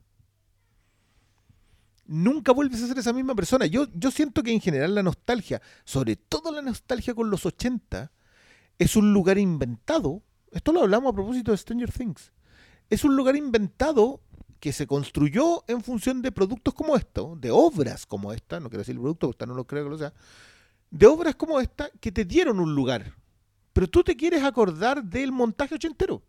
Claro. No te quieres acordar de la brutal conversación entre los adultos. No te quieres acordar de la escena en cuando él imita las otras casas. No te quieres acordar del hecho de que todos están encerrados. Que no quieren estar ahí. No. Sí, todos quieren ser adultos eventualmente. Nosotros lo, lo planteamos en, bueno, filo, en- lo planteamos en un cómic que hicimos en la editorial. eh. La nostalgia, la nostalgia no siempre es un lugar feliz. Y tampoco ¿Sí? la nostalgia es válida para elevar cosas que realmente no lo merecen. Estábamos hablando antes del programa, yo le dije, detesto Ferris Bu- Bueller por la gente que le levanta la raja. Detesto Say Anything por esa gente estúpida que pesca la radio y la levanta en, cual- en cualquier situación como si fuera la última Deadpool. situación. Bueno, la de definición de malito de- de Deadpool lados, era- weón, gente de la tele que cree que esa secuencia... ¿Qué, weón? Yo, yo tengo. eh, Bueno, yo es que no. Pero puta, no, vayamos a Cameron Crowe. Yo, yo siempre trato de hacerle el quite a Cameron Crowe con esta, güey. Pero Pero ya fuimos con Fast Times at Richmond High. po. sí, pero esa es la, Primer la- guion de... la escribió nomás. ¿Quién la- hay que ver quién la dirige. Pero él hizo la crónica también. po. Él se fue, se metió infiltrado a un colegio Ah, gringo. Y de, y de su experiencia sale Fast Times at Richmond High. Otra, otra película de la. de- De su experiencia. no, no, no, pero, pero esa es otra película definitoria de un género. Porque esa es de a Stoner Movie. The Ultimate Stoner Movie, ¿cachai? Eh, Pero también es de colegio. sí, pues muy de colegio, pero tiene que ver con. Pero Spicoli es el, el Claro. protagonista de... Sí. Y después la Heckerling hace Clueless, que es otra obra mayor también con. que, la saca, que es muy curiosa, porque la saca de una obra que todos interpretan más adulta, pero es igual de, de- adolescente, eh, de juvenil, digámoslo. Pero sí te la hacen con mucho más sentido después. Yo, yo de verdad que a ella la aplaudo Y, y es, bueno, también lo hemos dicho muchas veces que el, que el nombre de Amy Heckerling debiera ser de dominio público como el de John Hughes. Sí. Como que todos deberíamos saber que ella hizo con esas dos. Yo, yo sé que tú sumáis. mm, Mira quién habla. Lo respeto, no, no estoy diciendo que no. Ah, Pero llegó, ya- a la- llegó a las guaguas antes que John Hughes. Claro, ella, ella fue. Uy, Perdón, yo esto- estoy tratando de aprenderlo, pero eso un- no es un chiste tan interno, sino que tiene que ver con que John Hughes empieza haciendo cuestiones mucho más adultas y va, en re- Teenagers, y va cada vez más joven. y va cada vez más joven hasta parte llegar a con adultos, parte con películas de Steve Martin, de Chevy Chase, después se pasa a los teenagers con su era Molly Ringwald y después se pasa a los niños con mi Eh. pobre angelito y termina con cuidado bebé suelto. Sí. Sí. La hizo Iba- matar. iba a hacer la el película, iba a hacer las películas de los espermatozoides, y- pero su muerte lo lo- impedirá. en cambio, la Amy Heckerling la hizo entre medio. Claro. hizo la huevo entre medio y después Sí, avanzó pero un poquito. a- al final era que hay películas como que la nostalgia ennublece como cualquier discusión. es que por eso- Y, y se vuelven icónicas por ser icónicas, emblemáticas de las emblemáticas de las icónicas, Pero- pero, en realidad no son tan icónicas ni Es emblemáticas. que, es que mi problema es cuando el icono está Pero mal entendido. sí, po, Sí, po, pero es que acá, por ejemplo, ya, tú podís recordar a mucha gente con lo, no, es que el Club de los Cinco, es que está todo... Luego este es el pedazo de drama. Todos los personajes tienen un quiebre dramático brutal. ¿Por qué pensáis que es el montaje ochentero? ¿Qué, qué almacenaste en tu nostalgia? De nuevo, Sí, yo esto lo estoy diciendo desde ser- afuera porque Mira, yo la vi viejo. No soy científico, no tengo, soy no te- no tengo prueba al respecto. Quizás tienen poco espacio en el disco duro y por Eh, eso se quedan solamente con la secuencia de ellos corriendo por los pasillos. Pero Pero yo creo que esta película tiene mucho, mucho más para que nuestro disco duro guarde momentos.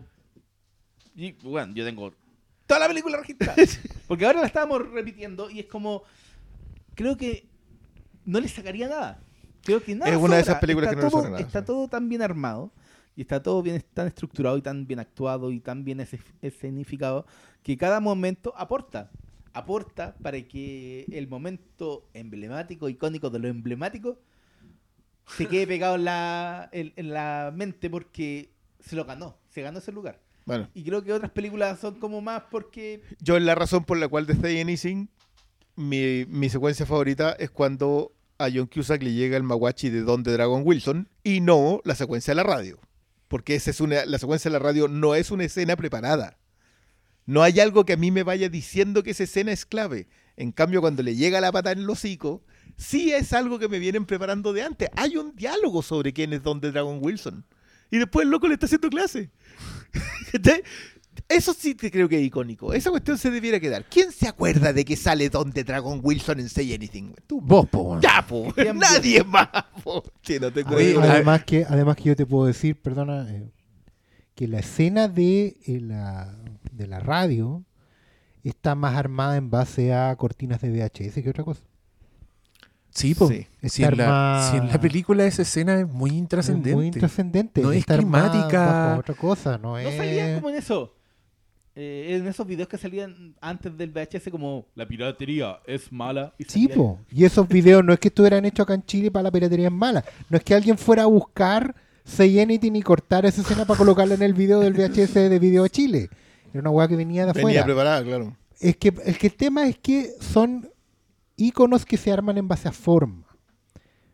Van a disculparle el referente muy antiguo, pero es muy distinto usar la escena de John Wayne girando el Winchester cuando aparece por primera vez en la diligencia a colocar la escena en la radio de John Cusack al mismo nivel. No son entradas de personaje como en la otra. No es una definición de. No es un plano Spielberg, si queréis, ¿cachai? No la podéis colocar No, al- pero- al nivel de. Claro, son, son curiosas las cosas que quedan, pues, y las que Sí. la- las que perduran. A mí me da risa porque, claro, tú nombráis Ferris Bueller eh, malo, pero ¿compite realmente? Como ¿Hay algún un mono de Ferris Bueller salvo el- la carátula, como el weón así con los, con los brazos detrás de la cabeza? ¿No es la, Relajado. la bailá? Sí, No sé. No no sé, sé, yo creo, yo creo que no compite con... como de culto, emblemático. Que hay que- No, no, no. Es que, a ver, mira, Pero yo, yo, la- yo lo tomaba más por ese lado que por. a mí me, yo, yo entiendo lo que tú decías a propósito de que, como yo, por mi peculiaridades en crianza Si mi cinematográfica. querido- mi, mi querido Oscar tiene a Tom Cruise. Yo detesto a Matthew Broderick en esa película. Mira, Ese es mi Pero- Tom ya Cruise. está bien. ¿Pero, en pero todas las películas o solo en esa? Fuiste al estreno de Inspector Gadget. No, en ¿te esa película. Condensa todo lo malo. Ah, Todo Ah, lo bueno. que detesto. Pero que, mira, como, como mi consumo Election, weón. ochentero. ¿Ah? Election. Election. Oh, Election. Sí, sabes que yo estaba tratando No, de acordarme la alguna. tengo. No, sí, yo no tengo problema con Matthew Broderick. Tengo problemas con Matthew Broderick en Ferris Ah, Tenéis ya. problema con Ferris Bueller, entonces. Eh, co- como casi todo mi consumo ochentero es actual, o sea, yo estoy viendo las películas de los 80 ahora. Excepciones, yo igual vi Generación Perdida cuando chico, ¿cachai? Eh, cuando chico, entre comillas, igual tenía ya unos Ya, pero- 13 años. Segunda Ya, chico, pues, weón. Puta que rudo este weón con consigo mismo. Generación perdida porque a tu señora le gusta mucho. No, no, no, no, no. Ella yo yo- disfruta yo del hombre tengo- del saxo. Esto lo- Mira, puede ser, puede ser, barra. puede y ser. dijiste, odio esta está, película. Maldito hombre del No. saxo. Yo voy, a, yo voy a cortar el clip de esta cuestión y vaya a tener problemas la vecina, con eso digo. Maldito hombre del saxo aceitado con tus caderas. Que dejáis la vara tan alta, weón. Para la Qué, masculinidad. qué gran escena, weón. Bueno, pero, ¿cachai? Esa... Le pone, pero... no, y si loco, si no es tanto como suena. Es Weón. la intensidad de ese Weón, loco es, el, cuando es el- es el vocalista de la banda. Que el weón hace la pausa para tocar el saxo y sigue cantando. Maravilla, weón. Es un señor que va a convenciones Sí, po, hasta el día de hoy. hasta el día de hoy. El Finca. Ese weón vive de la weá y nosotros aquí tirándole va a menos. convenciones y invitan. Yo solo quería decir que este espacio es para recordar que en el Flinka se respeta a Joel Schumacher. Sí, sí. Más allá de que haya gente que dice, hizo Batman y Robin. No, No, hizo no, más cosas. Y, y, y, y- Pero que, que Marzo el mismo. el Después mismo de saca- ridiculizar ¿por qué toda la colación? ¿Por qué le tiráis Sacar el esa? nombre del saxofón, tenernos riendo 10 silicona. minutos, después dice, oye no, yo quiero recalcar que acá se no respeta la... es malo lo del hombre en la saxofón. Yo solo puse en evidencia los problemas que tiene. Yo no tengo ese película. problema. Te creo Jason Patrick, pero no el hombre del saxofón. ya, pero ¿cachai? O sea, los Goonies, eh, Gremlins, eh, no sé, ¿Qué, tire- qué? Weas con G, démosle. ¿qué te- Garden State. Gár- Gárgola. ¿De qué estoy hablando, po, No, el clásico, los Ghoulies. Los ¡Oh! Oye, ahora todos buscando qué son los ¿qué son los Ghoulies. Goonies? No. No los busquen. No No, lo les hagan. gustará lo que encuentren. Sepan ustedes que como Indiana Jones engendró las minas del rey Salomón y todas esas cagadas, Gremlins también tuvo lo suyo y generó una cantidad de basura impresionante, incluyendo, bueno, Critters, que creo que es la más digna Critters, de, de las copias, pero después salió Ghoulies y después salió una weá que era con CH, ¿cómo se, acuerda- ¿cómo se llama esa? ¿Chud? ¿Proyecto No, Chud? no, no, esa otra. esa- no una que era de monos culiados también que se llamaban O sea, como... es buena. entre Los. Chanquis, los Chumpis. Oh. todo- yo me vacuné con todas esas weas en la época del video. Por supuesto, si en los videoclubs vivían de esas No, cosas. y la nueva Gremlins. Todas películas que daba Chilevisión. Pero ¿cachai? Que to- todos esos ejemplos igual hay caleta de cine. Eso, que eso es lo que me pasa a mí revisando los 80 hoy día.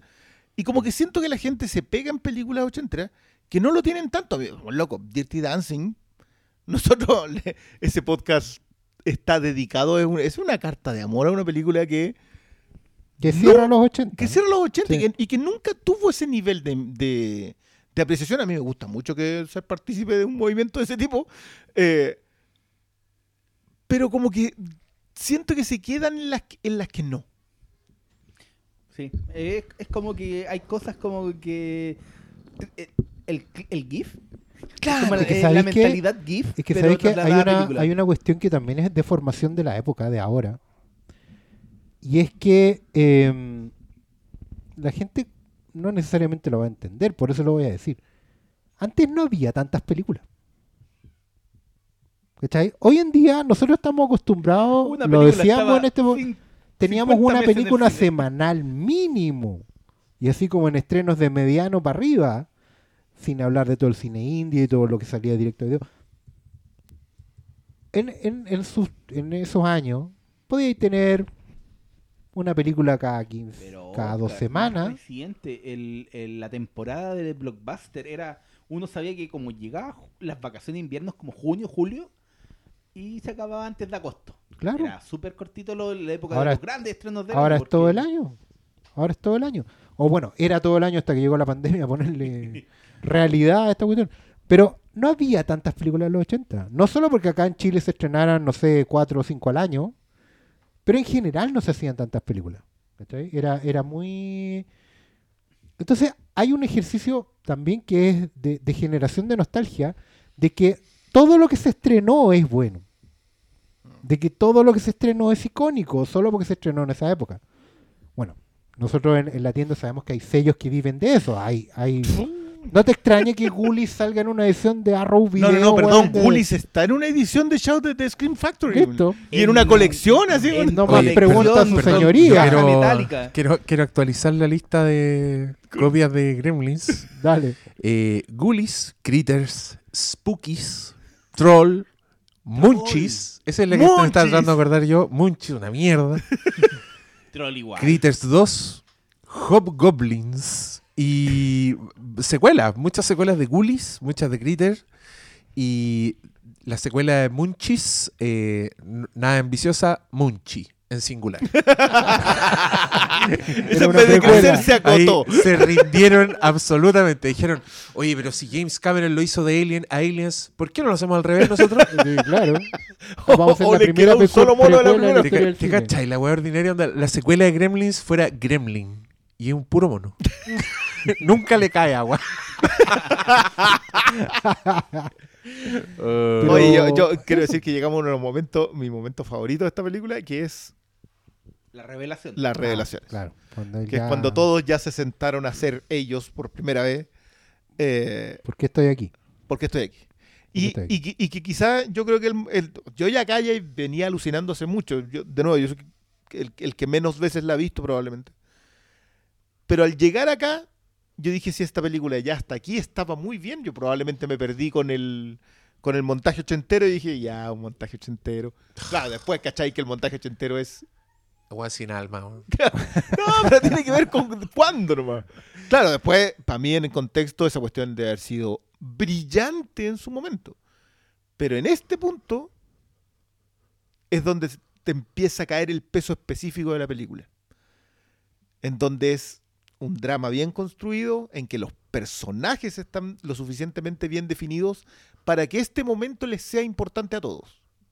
Sí. Y a ti como espectador. Y no es condescendiente, no es, no es eh, expositivo. No, la- no hay ninguno que tenga una frase que diga que sea como para que tú hagas la, la caída de cajón. No, y, y De hecho, ellos se interrumpen, eh, ellos se sacan de onda entre ellos. Y sabe en- balancear muy bien cómo mezclar cada una de las declaraciones cuando llegamos al, de, al momento de Ali Chidi. Que porque ella está ahí, yo encuentro perfecto, porque claro, contrasta con todo el resto, pero cuando está inserto en los diálogos, te termina de, de la- la guinda, ¿cachai? De toda esa secuencia. Porque claro, una estaba ahí porque no tenía nada más que hacer. po. Sí, claro, porque, porque todo el tiempo ella pide que alguien le ponga atención. weón. Oye, Sí, ¿usted, ¿ustedes han visto el, el séptimo capítulo de la tercera temporada de Los Jóvenes Titanes en acción? El séptimo capítulo de la... La Es un capítulo donde vuelven al colegio Ah, sí. porque Robin quiere cumplir su sueño de ser presidente de curso. ¡Ah, sí! Y cuando están en el colegio adquieren las dinámicas Sí, de Breakfast Club y calza perfecto sí. porque, o sea, Starfire y Raven están como listas. Están listas, están hechas. El, el atleta es Cyborg, el nerdo es Chico Bestia y Robin es el weón que les hace bullying. Que es básicamente la dinámica de ese grupo, pues. Y, y es hermoso. Y ahí, y ahí está Sí. yo explicándole No sé, a la cabra chica de dónde venía la weá. po. yo adoro eso, adoro tanto los episodios en Los Titanes en donde yo como viejo estoy gozando. Para mí, eh, Sí. When the Night Begins to Shine, No. para mí esa cuestión está fuera, fuera de cualquier categoría de... O sea, por favor, denle un Emmy esos capítulos si no se los dieron. Yo no puedo creerlo. O sea, y veo un- a mi cabra chica que está pasándola bien viéndolo, pero no entiende ni un No, décimo pero de la lo mismo, como que todo pasa con Eso es lo importante. Yo- yo- el otro día también explicaba, que, bueno, igual el capítulo lo explica, pero los jóvenes titanes son fanáticos de Thundercats. y viene y viene el estreno de la nueva Thundercats, que yo creo que lo hicieron así alineado con la weá como el evento Cartoon Network. Y, y es chistoso porque a los jóvenes, a los que son fanáticos de Thundercats, les carga los nuevos Thundercats. Y están todo el capítulo alegando y, y son básicamente unos boomers alegando porque les cambiaron la weá. Y los palos van y vienen y es muy chistoso. Porque Pero- tiene obviamente relación con los Teen Titans antiguos. Sí, pues yo creo que, No, te- pero- yo creo que hay que hay que aplaudir, eh, hay que celebrar a estos boomers marihuaneros que hacen Teen Titans Go. Pero, pues, ¿en qué, ¿en qué temporada es cuando hacen lo de Star Trek Star Wars? Ay, no, bueno. ah, no lo sé. Pero- Oh, pero bueno. yo ya- pero eh, yo creo pero- que igual en la animación últimamente hacen mucho de eso. El, el Diego un día notó su sorpresa con, creo que era... ay, Clarence. Con Clarence. Ah, Clarence. pues, Porque con el momento... Texas Texas Texas Chainsaw. Weón. Pero tú cachai que... Y, y pasa con muchas Y- series. ¿eh? Hija, hay una película de 1974 que hoy día vamos a ver. Pero es yo- verdad, a mí también me pasa eso. No, yo, yo, yo una vez le puse el episodio del Night Begins to Shine a un a co- coetáneos míos, digamos, y los senté así, Sí. y dije, ya, vean esta cuestión. Mientras la cabra chica seguía viéndolo, porque lo- eso es algo que, que yo ya aprendí a respetar de los niños, la capacidad que tienen para volver a ver una película 10 veces Tú, seguida. Yo, yo- Y eso desde siempre. ¿eh? siempre ha sido así, yo, yo no sé en qué momento lo perdemos. ¿no? Yo, yo cuando era chico, me acuerdo que mi hermana íbamos como al, al videoclub, ella siempre elegía La Vía Durmiente y yo elegía eh, o un VHS que era de una serie antigua que se llama Visionaries, señores de. Mágica Luz. Que, que eran como seis capítulos, venía un VHS con muchos capítulos y ahí yo siempre Bueno, la veía. serie completa, si esa weá la O era la cancelaron. serie completa. Es que, no, si eran cuatro capítulos y no hicieron más. Y ah, ah, yo arrendaba Fievel porque me gustaba que lloraran todos con Fievel. Mira, bueno, Doctor Malo desde chiquitito. Pero no, Doctor Crueldad. eso de repetirse al infinito. Es que ahora es peor porque los buenos efectivamente se pueden repetir al infinito. po. Che, si no hay que volver al no videoclub. No hay que volver la película. No, está ahí en el streaming todo el rato. ¿Cachai que esta película puede terminar acá? Esta cuestión es, es- es fantástica. Sí. Puede terminar el... ¿Qué va a pasar el lunes? Dónde. Estamos, estamos en la escena de después de las revelaciones, cuando, cuando, vienen algunas, acá hay llantos, hay foca, ahí está el diálogo, mi, mi- mi línea favorita, de, ¿sabes lo que pasa cuando creces? Tu corazón se muere. ¿A quién le importa? A mí me importa. Que es el, el- el momento justo en donde te das cuenta que todos saben que se acabó. Todos saben que el próximo año ya tienen que estar en otro mundo. El que más quiere seguir donde está es Bender. Si es el que menos quiere irse de donde está porque es el último lugar en donde de alguna manera es fuerte. En donde, no, el último lugar en donde puede estar, porque en la casa. No puede estar, claro. No, y donde los puede cuidar, weón. Si en, en esta, en esta escena, Bender no, no, no, no muestra entre comillas la hilacha y uno podría pensar, bueno, este weón no está en onda con ellos, ¿cachai? Pero en realidad, en esta escena a Bender de verdad le terminan de importar todos. De hecho, los trata mal porque quiere que sean, weón, que no les pase, ¿cachai? Le preocupa, ha estado callado todo el rato después de haber estado hablando toda la película Sí. está callado por primera vez y se pone violento porque weón, no, no quiere que lo pasen mal. O sea, es porque él se considera, él es el que ya, ya está más cerca de ser adulto que el resto. Por lo cual, él, en general, yo entiendo Nunca que le probablemente- la mirada que le echa el conserje cuando lo ve y dice, bueno, esta podría ser una carrera. Una cara- como en Malcolm. Pero acá, acá el, el- el- el impacto dramático de toda esta secuencia sí es, eh, es tremendo, porque se te- se- las caretas ya se cayeron durante la película. Tú sabes que cada uno viene dañado, pero llega el punto en donde enfrentarlo no es otra cosa que esto. Tiene que ser catárquico. Y yo no sé si todos alcanzamos a tener la, el- el- el- ese momento en la adolescencia. No, po, ¿O y con eso, quién? Eso, eso es una cuestión que también te marca porque encontráis bacán que todos puedan hacer la catarsis juntos, a pesar de que, como no es una película leccionadora, no hay respuestas. Ellos no salen de acá con la no. respuesta, No, salen con la clave, ¿cachai? Ellos simplemente se desahogaron. Y ahí encuentro que sigue estando el error hoy en día de mirar esta película como una respuesta a la angustia que, que- que te sigue hasta los 37, 38, 39 años. Y los buenos se siguen preguntando quién soy, para dónde voy, para qué quiero hacer la cuestión. Y vuelven a esta y a otras cosas buscando respuestas. La- las buenas, las buenas historias no tenían respuestas.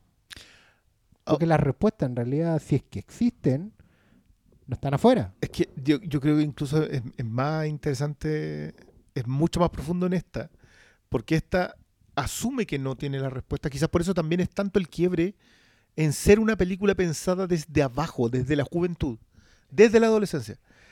Como asume que no tiene la respuesta, lo que hace es ordenar las preguntas de manera de que tú, que la estás viendo, sí puedas hacértelas. Y hacerte las preguntas. Hacerte las preguntas, no darle respuesta a lo que está en pantalla, porque eso no, eso no lo podía hacer, sino hacerte tú mismo esas preguntas. Por eso también termináis identificándote tanto con uno u otro personaje, pero en realidad te identificáis con todos en algún cuestión. ¿Qué punto. te iba a decir? Pues Sí, va, va cambiando la época y te va Lo identificando hacen con otro, ¿no? muy raro, que porque, ay, esto va a sonar medio ciútico, porque creo que si llegan al corazón de cada personaje. eh, y no es fácil de hacer esa wea. No, es no- no tiene nada de ciútico. Bueno, pues que para alguien que tiene el un carbón en vez de corazón. Obvio, po. Eso no va con el personaje, po, weón. sí, pues sí. Viste, sí, este no, pero podcast yo creo que llegar al, al corazón de cada personaje, exponerlo, porque aquí te expone el corazón de cada personaje, sobre todo en estas escenas finales. eh, ahí está el logro. Ahí está porque es imperecedera esta película, como decíamos al principio. Entonces, Acá hay, acá hay un- es, es que esta conversa más encima, acá hay una, una opción de enfrentar el fracaso escolar con la opción del suicidio. Ca- ¿Cachai? Que, como que, por eso a mí me sorprende que, se, que Breakfast Club se, se considere en otro nivel cuando es un, un drama súper profundo y probablemente el primero en su categoría porque lo planteó en ese rango de edad. Esta es una conversa que está en una biblioteca, como decía el, el Diego, es en, un lugar cerrado, en donde los cinco personajes le dan el espacio a la cámara. Están en Entonces, una locación, ¿no? es una obra de teatro que se vuelve cada vez más difícil de ver porque eh, los personajes se van cayendo también, ¿cachai? Más difícil de ver en, un- en, la transgresión dramática, no en eh, no fílmicamente hablando, pero se ve preciosa esta cuestión. A mí, a mí me encanta cómo van acercando y alejando las cámaras y, y cambiando el tono de la misma conversa. Que ahora, que ahora está más claro, ahora que la estamos viendo sin audio, como que están apareciendo todo eso, toda la, Sí. la- la magnífica construcción de escala de plano. Oye, miren qué maestro es John Hughes también, porque acá ya est- estamos cagando todos de la risa, pues, ¿cachai? Después Sí. de ese momento tan heavy, No, al tiro como el reencuentro humano, entonces la weá está en capitas, ¿cachai? Su, su plano general para cerrar la escena con los weones riéndose. Y, y, y qué buenos actores son. Esto también me saltó ahora viéndola viejo. Los más chicos, weón. Este Sí, flaco sí. culiado, con este baile, yo, yo de verdad creo que Anthony Michael Hall le jugó una demasi- demasiada mala pasada a la pubertad porque se le pasó como todo lo que lo hacía gracioso, lo que lo hacía único. Juan se puso corpulento, se puso feo, pero en esta época, eh, fíjate, este weón, este weón es como un maestro de, de- de comedia física, tiene 16 años. Y esta otra cabra también. O sea, uno, yo la veía mucho en películas cuando, cuando chico, como que tengo la, cara- la cara de la loca grabada, entonces como alguien más de las películas, pero ahora viendo esta weá encontré que la weona era, era flawless, como entiendo que John Hughes se haya quedado pegado, le haya escrito tantos papeles porque loca, es muy natural en su actuación, como que le da mucho poder, se, es como más en control que, que este otro, aunque tienen la misma edad, entonces le pueden dar papeles de, de, de- más grande o más madura. Y bueno, aquí señor TV, de- yo creo que es el que sale peor parado, pero tampoco está mal. y, y tampoco le importa mucho porque es el que tiene el futuro más. Sí, el todo Y-. Y, aquí está la secuencia que el señor Briones no disfruta porque tiene un carbón ahí en el pecho. ¿Cómo no, cómo no disfrutar una secuencia de baile donde los personajes se despojan? De, mira, mírala. Y donde inventan la mitad del baile de toda la década. Es que eso, eso es lo que a mí me pasa. Cuando lo, cuando lo veo así y digo, oye, loco, acá estaba todo, porque de nuevo, yo le insisto, yo cuando la vine a ver, probablemente lo que yo ya había leído de esta película era así como, ¿en serio? ¿Esto era una película de los 80? ¿Hizo todo esto? Le- le- y le puse play y me encuentro con una cuestión que yo, yo honestamente, yo creo que esta es una de esas películas que se ha escrito mucho. Tenías tus prejuicios, reconócelo. No, yo tengo prejuicio con todas las películas ochenteras y no, no lo voy a negar. ¿cachai? Por eso, por eso también me agrada. Inclusive con Depredador. No, porque- Inclusive con Duro de Matar. no. esa- ¿Son porque con esa, con esas me ¿Son crié, po. Sí, pues Son eternas. Son eternas. Sí, Sí, son ochenteras. tienen, ¿no? ¿Es ochentera Depredador? Nosotros la vimos en los 90. weón. 87. Pero No, sí, nosotros la no, no, veíamos no, en los está 90. bien, pero, pero ¿qué tiene de los 80 esa? Sí, hay, hay un tema ahí con, con la fecha de estreno Un que no hueón tiene que ver con musculoso la- aceitado diciendo catchphrases, Y no- y- por ejemplo, justo antes de una explosión, me estáis weyando. Puede ser. Ah, puede ser. Oye, igual a mí me sorprende que esto... Ah, no, ¿cómo se llama el, el, el, el actor oriental que siempre salía en todas las películas? An Leong. Ahí tenéis, po, película Ese es el ochentera. 80. el chino canapé. El chino- En todas las películas sale ese chino, weón. An Leong está Busquen ochentera. filmografía del chino canapé. Googleen. Le va a salir ahí el tema Mira, ahí le entra. están, le están haciendo el makeover a la Lola. Oye, no, lo que yo iba a decir es que últimamente, claro, por Richard Donner, por este revisionismo, como que hemos- eh, igual hemos estado pegados en películas ochenteras, que igual eran entretenimiento, así, películas que uno arrendaba en videoclub. Pero qué sorprendente el- el- la tridimensionalidad de los personajes, weón. Como eh, esta película, Testamento de eso, las armas mortales, películas como muy cuidados, todos los personajes con Ya hartos que reveses, las ¿cachai? películas de ahora. O sea, no tenemos que ir tan lejos, retrocedamos un par de horas en la conversación nomás. Pero piensa, me acordé un momento de los Goonies que, que es cuando encuentran el- las moneditas que parece que encontraron el tesoro, pero en verdad son las monedas de la fuente que está arriba Sí. en el pueblo. Y el Cory Feldman, que tiene como 11 años, agarra una moneda y dice, esta es mi moneda y me la voy a guardar porque mi deseo no se cumplió. Entonces voy a recuperar esto. Y yo como, pero weón, ¿qué es esta dimensionalidad en los personajes? Pero, yo por- vengo a cagarme la risa con los cabros chicos que se creen piratas, weón. ¿Por qué eres tan real? Basta. Basta, sí. Es cierto. Ay, No, ahí pero, está. pero ¿sabes qué? A Mira, ahí está Raven, Sí. Raven, Raven disfrazada de... Raven Nena. con traje blanco. Traje Ah, blanco. No, pero es verdad lo que dice lo que dice el pastor. Pues yo era uno de los que la criticaba porque quedaba en la, Cyborg. en la superficialidad. Encuentro que se ve mucho más linda cuando, cuando es, es Darks. Pero es cierto, pues en este, en este momento lo importante es que la están mirando, que la están considerando, que la otra loca la consideró un, un igual lo suficiente para maquillarla. Y es tan bonito este momento cuando ella lo, lo mira y solo mirándole como, ya, pues, weón, dime algo. Sí, algo lindo. Y No, aquí y, y Molly wea, Ringwald tirándose al dulce. y la weá también está tan. puta, en tanta adaptación y película teen después. Está entendida al revés. Y, y- y tenía el típico caso de la weá que le sacan los lentes y la convierten en, en alguien lindo. Como que en esta película se hubiera hecho y no, po. No se hizo. No, po. No se trata de eso. No, bueno, estamos viendo justo el momento en que, en que Molly Ringwald, cuando se le tira el dulce, pero es muy buena.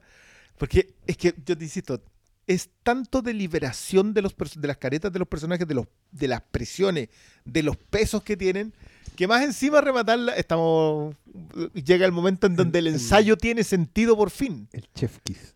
El claro, este, este es el donde tú decís, ya, acá está todo bien y no, y no queda ninguna otra cosa que, que contar.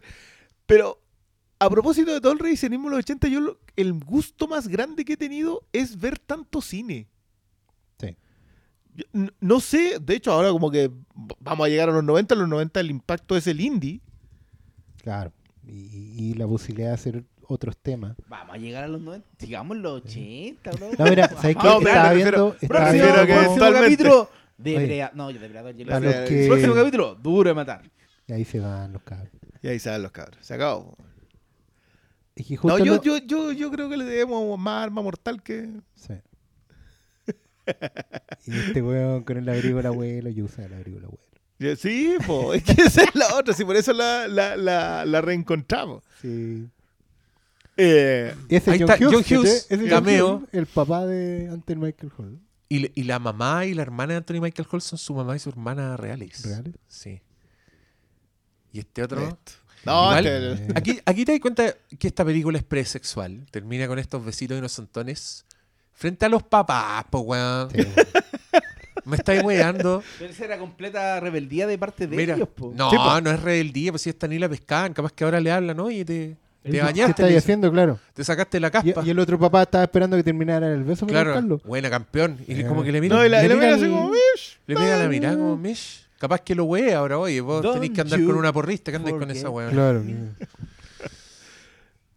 Mira, Claro. Claro. y- y esto también es frente a los papás, pues si el auto, mira, está esperando el auto de Y la... el papá debería pensar que están asaltando a la hija. Algo así. No, acá hay. Bueno, pe- perdonen que, este- que parezca audio comentario, pero. que el pastor tenía esta idea, pues Ya. quería estar viendo Pero a mí, no, a mí no me incomoda. A, Creo los, que- a los creo- auditores que se encuentren con estos Sí. tiempos muertos les va a molestar.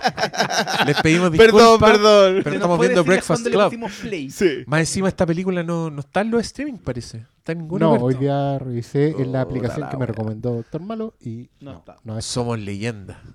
Solamente... Bueno, esta película está en criterio. Esta película está en criterio. Oh, bueno, no puedo creerlo, no sabía Sí, que está en sí, criterio. está Sí, en está en criterio. Yo debería tenerla en Está criterio. en criterio ni, ni Y nada. está- po. En nuestros corazones por la secuencia que viene. También. Que Ah, sí bueno. es emblemática de las emblemáticas. La, la lectura del ensayo al final, cuando Sí, ya entiendes todo, todo lo que pasó. Igual me gusta este espacio, lo encuentro medio... Es muy dramatúrgico el espacio de- del, del castigo. de la sala de ellos. castigo. sí. Porque, ¿cachai? Que al principio la presencia de, de este weón es súper constante. Pues no, no están ni cinco minutos Estamos- tranquilos y aparece el weón a wearlo. Pero después desaparece por toda la segunda mitad de la película. Y tienen para. Weón, se vuelan, weón quebra un vidrio, Sí. destruyen la biblioteca. Yo creo que están todos en problemas. Después No, de no, no. todo sí. le- Cuando le se llega el despide del, conserje le dice, nos vemos el otro sábado. Claro que sí, le dice. Sí, pero Sí, todos. Pues después el otro, el otro weón entró a la sala y pasaba marihuana a la weá. Mira, Claro. Listo, ahí tenéis. Brazo en alto, Sí, volvió igual, le hizo el flaco, no. vender por hardware. John Capelos. No te olvides de mí. No. Oye, yo solo quería eh, recordar que mm, el 2018 am, Molly Ringwald escribió como un pequeño ensayo para el New Yorker sobre Algo piola. Sí. Sobre su experiencia de recordando Breakfast Club en los tiempos del, del Me Too. Y, y creo que es un artículo que igual es muy interesante de leer. Porque no es am, ni una cancelación, ni tampoco una lavada de imagen. Ella es aparte de traer a, colación muchas buenas historias en torno a Breakfast Club, de hecho en ese artículo ella toca el tema de la diversidad, de cómo una película de puros cabros blancos eh, había afectado a tanta gente que no está representada gráficamente en ella. Ella cuenta, ponte tú, que hay un- una vez se le acerca un, chico afroamericano, ah, de raíz africana, gay, para agradecerle. Y Molly Ringwald le dice, ya, gracias, sí, qué bueno, gracias, pero, pero ¿por qué? ¿Cachai? ¿Por qué esta película te cambió la vida si no sale nadie negro, ¿cachai? No sale nadie gay? Eh, y ahí ella da a entender que, claro, que, que ese muchacho le, le hizo ver que en la película, en el fondo, la búsqueda de la identidad es una hueá con la que te podís identificar más allá de que no te veas representado textualmente en la película. Que habla muy bien de justamente todo lo que estuvimos conversando acá. Y ese artículo también es muy, eh, muy interesante de leer en cuanto a que ella también reconoce que hay un montón de cosas que con el tiempo puedan sentirse incómodas o complicadas, como por ejemplo la escena donde, donde le hacen un primer plano a, a sus calzones, ¿cachai? O que no era ella, por cierto, ella se pone- lo aclara el tiro, era una doble de cuerpo. Y todo eso a raíz de que ella vio la película con su hija. Y, y la experiencia fue singular, incómoda, ilustrativa también, ¿cachai? Eh, porque claro, no pasaron cosas que ella pensaba que podían pasar, como que, que fuera eh, incómoda por el tema sexual, por el tema de las drogas, que es como lo que estábamos pensando ahora. Eh, pero sí, por ejemplo, eh, le resultaba incómodo eh, reflexionar sobre cómo en el fondo la mirada de John Hughes seguía siendo, a pesar de ser un genio de la escritura, seguía siendo una mirada de su época. Porque John Hughes, evidentemente, viniendo de, del- de la oficina de la National Lampoon, que era una revista que el Diego lo señalaba muy bien la otra vez, cuando hablábamos de vacaciones, tiene un plano de tople gratuito a de nada. Y es porque era un poco la cultura de la época. en otras películas de John Hughes, particularmente en, en Pretty in Pink, ponte tú, o en... En Pretty in Pink creo que es donde hay una escena donde en el fondo eh, un personaje cambia a su polola por unos calzones. Y hay una escena que sugiere una violación también, ¿cachai? Es es como que una loca despierta con otro compadre y no se acuerda por qué. Creo que esa es Eh, Sixteen Candles. Esa es Sixteen Candles, Sí. ¿cierto? Ya, no estoy. Estaba confundido ahí, ¿cachai? Pero en el fondo, lo que ella da a entender es que hoy en día le, le- le parecían eh, escenas que no. que no funcionarían en un contexto actual, que están hablando de una cultura que es más machista, más. que Ella, por ejemplo, cuenta que en Breakfast Club había una escena no eliminada, pero que estaba en el guion original, en que en un momento eh, la profe de gimnasia del colegio se tira un piquero a la piscina en pelota. Y está Vernon mirándola. Ah, Como que se distrae mirándola. Y, que, y ella cuenta que en el fondo igual hizo lobby y logró que la sacaran. ¿Cachai? Pero no logró que sacaran, ponte tú, la escena de, los de los calzones. Y ahí ella dice, pues que es como, yo entiendo, y, y me he comprado revistas de National Lampoon para leer ahora. Y son horribles, ¿cachai? Son... Hay un manual sobre cómo acosar sexualmente a una mujer y que no te lleven preso. Escrito por John Hughes. ¿Cachai? Cancelado. El weón que- Pero Molly Ringwald dice al tiro. Es sátira. Yo lo entiendo. Lo conozco este weón. Pero igual es un hombre de su época. Si metía esas escenas de tople, era porque, bueno, a él igual eran graciosas para él. Cuenta también en el artículo, por ejemplo, que em, ese manual de acoso, cómo acosar sexualmente y no irse preso, lo escribió con un productor de, no me acuerdo qué serie, pero es una serie como que de hora de tele, de televisión, ¿ya? Y ella le mandó un mail al productor para preguntarle, así como, ¿te acordáis de esta cuestión cuando la escribieron con John y la weá?" Y el loco le dice, mira, honestamente no me acuerdo. 80 son borrosos No, para no mí. estoy orgulloso de haberla escrito, pero, pero le dice Ah, literal. bueno, los pero era- eran, lo- eran los tiempos de que bueno, vivíamos en coca. Sí, po. ¿Cachai? Entonces, a lo que voy, yo les voy a compartir el artículo porque es bien largo, pero es súper ilustrativo de cómo también la mirada al pasado tiene que ser revisionista, tiene que ser madura, pero tiene que ser también con contexto. Ella, Sí, ella no- dice en el no fondo, tiene que ser claro. condenatoria porque sí. No, porque ella dice en el fondo, mira, John Hughes no es un hombre perfecto, dejen de buscar un hombre perfecto, no lo era. Era un genio escribiendo, me dio lo me hizo mi carrera, dice en el fondo, las mejores weas que hice las hice con él. Estoy súper orgullosa de haber hecho lo que hice. Hay otras cosas que no me gustan, que a lo mejor sacaría. La escena de los calzones otra vez, ¿cachai? De hecho, era la escena más complicada de ver con la hija. ¿Cachai? Porque, bueno.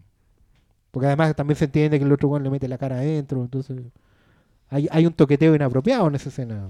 Es una manera de ¿Se decirlo. entiende, cachai? Pero que está súper en la, en la propia película. O sea, de hecho, yo creo que cuando weón todos entienden que el weón hizo algo mal. Y ya le pega, le saca la chucha. De hecho, como que le pega muchos manotones. sí, claro. Y está claro que es una pasada rosca que, que creo yo que es un pelito de comedia, lamentablemente, es un pelito de comedia que está encima de una situación tensa. O sea, el, weón- el Vernon acaba de entrar, lo están escondiendo, es ponerle otro pelo a esa sopa, ¿cachai? Porque venden Claro. un wea. Pero claro, lo tratan como un wea. Yo creo que es mucho más complejo el caso de. Puta, Sixteen Candles, yo creo que es mucho peor con ese ojo, si la veis con Sí, ese ojo, porque sí. es la que tiene el intercambio de la polola inconsciente por el calzón De hecho, en el el personaje racista. De hecho, en- Sí. en una escena ella está de cumpleaños y nadie la pesca. Ese es como el drama es de el drama de, esa película. Sixteen Candles. Y cuando sale de su pieza en la mañana se encuentra con los abuelos que fueron a visitar y el abuelo le dice, hoy estáis, ya, ya necesitáis sostén. Y el güey le toca las tetas. Y es como parte de, de ah, las weas que, tienen que, que tiene que vivir esta pobre adolescente. Mm. Hecho full en comedia, sin ninguna consecuencia. Y la venganza de los nerds ahí ya hay, hay violación. Ella, ella, por ejemplo, también señala eso. Ella cuenta en el artículo que habló con la actriz de Sixteen Candles. a la que entre comillas la, la, la violan, por así decirlo.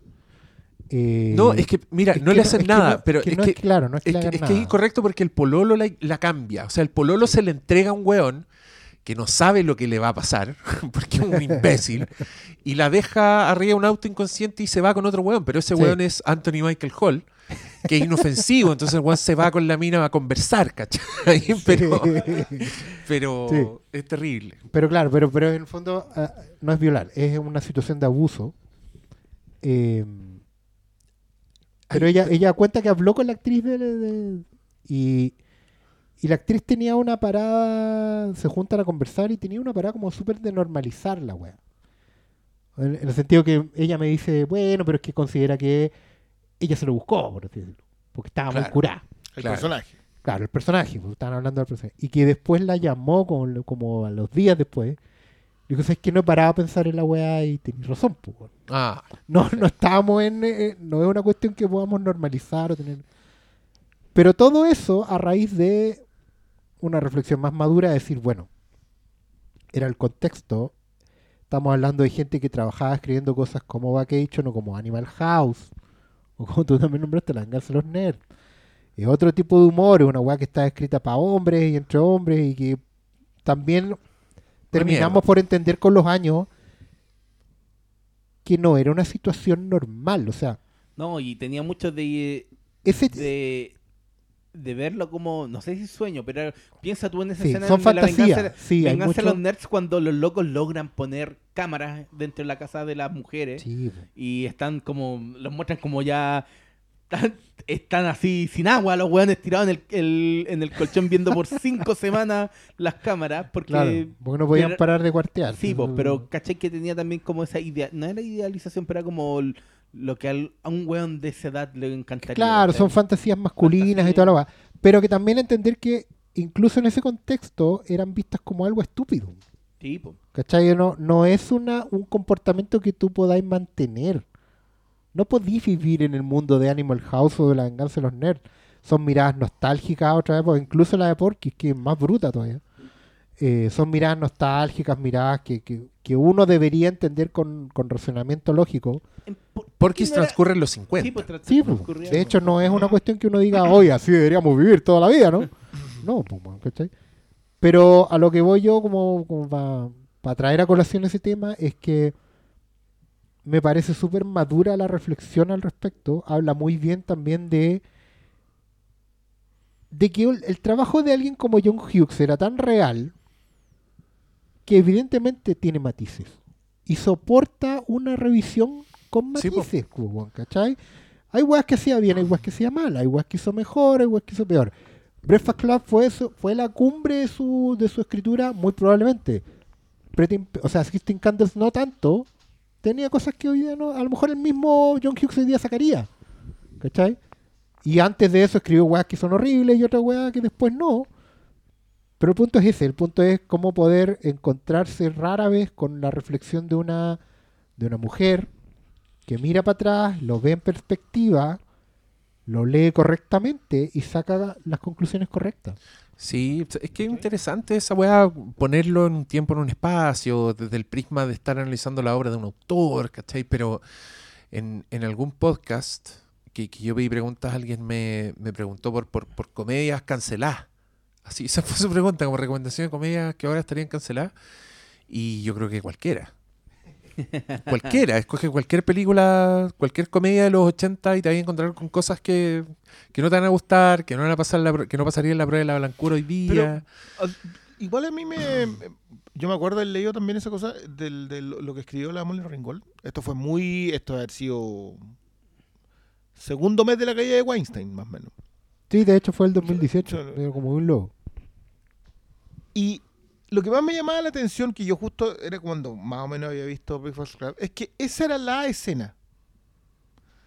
Ese era el cuestionamiento. Más allá de lo que pasa después con Molly Ringwald, que es esta absoluta idolatrización que tiene que tiene Hughes sobre ella, que le, le escribe todo a ella, ¿cachai? Pero era esa escena en específico. Y a mí me pareció interesante toda la conversación que sale de ahí. Pero en la misma película ya te dicen que lo que estaba pasando no estaba bien. Que es algo que a mí me sorprende con las revisiones de contexto, porque yo digo, ok, no, es que ahí había un personaje que, que- que le andaba robando los calzones a las mujeres.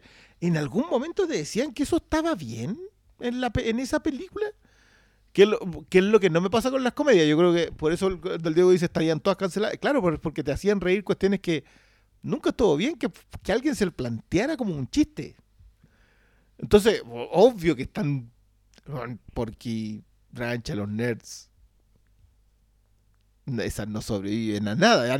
Yo Animal House me sorprende que se haya logrado sostener el tiempo como un clásico. Yo la vi hace relati- el- relativamente poco Animal House y tiene anda por ahí nomás con la otra. Sí, sí, yo no, yo no sé. en la- Yo creo la- que es porque la- están- hay muchos muertos. Thornton Melon es de vuelta la, al la colegio. venganza de los nerds tiene la escena de Darth Vader, que es como todos saben que esta agua está mal y, y no, ¿cachai? Amigo, no. La- la yo la otra vez hablaban de eso, que, que querían de hacer un remake de la venganza. De ¿Qué vaya a hacer un remake de la venganza de los nerds? ¿Qué- Si los nerds, si los nerds ya no existen, güey. Bueno, usted Social hace, Network. ¿cuá- ¿hace cuántos años el capítulo Homero va a la universidad? ¿20? 20 Más. más o menos. Bueno, hace 20 años Homero Simpson probó que ya estaba obsoleta la idea de volver a, los- a- a los nerds. ¡Nerds! ¿Cómo dice? ¡Eh, burlémonos de los nerds, eh! Perdón.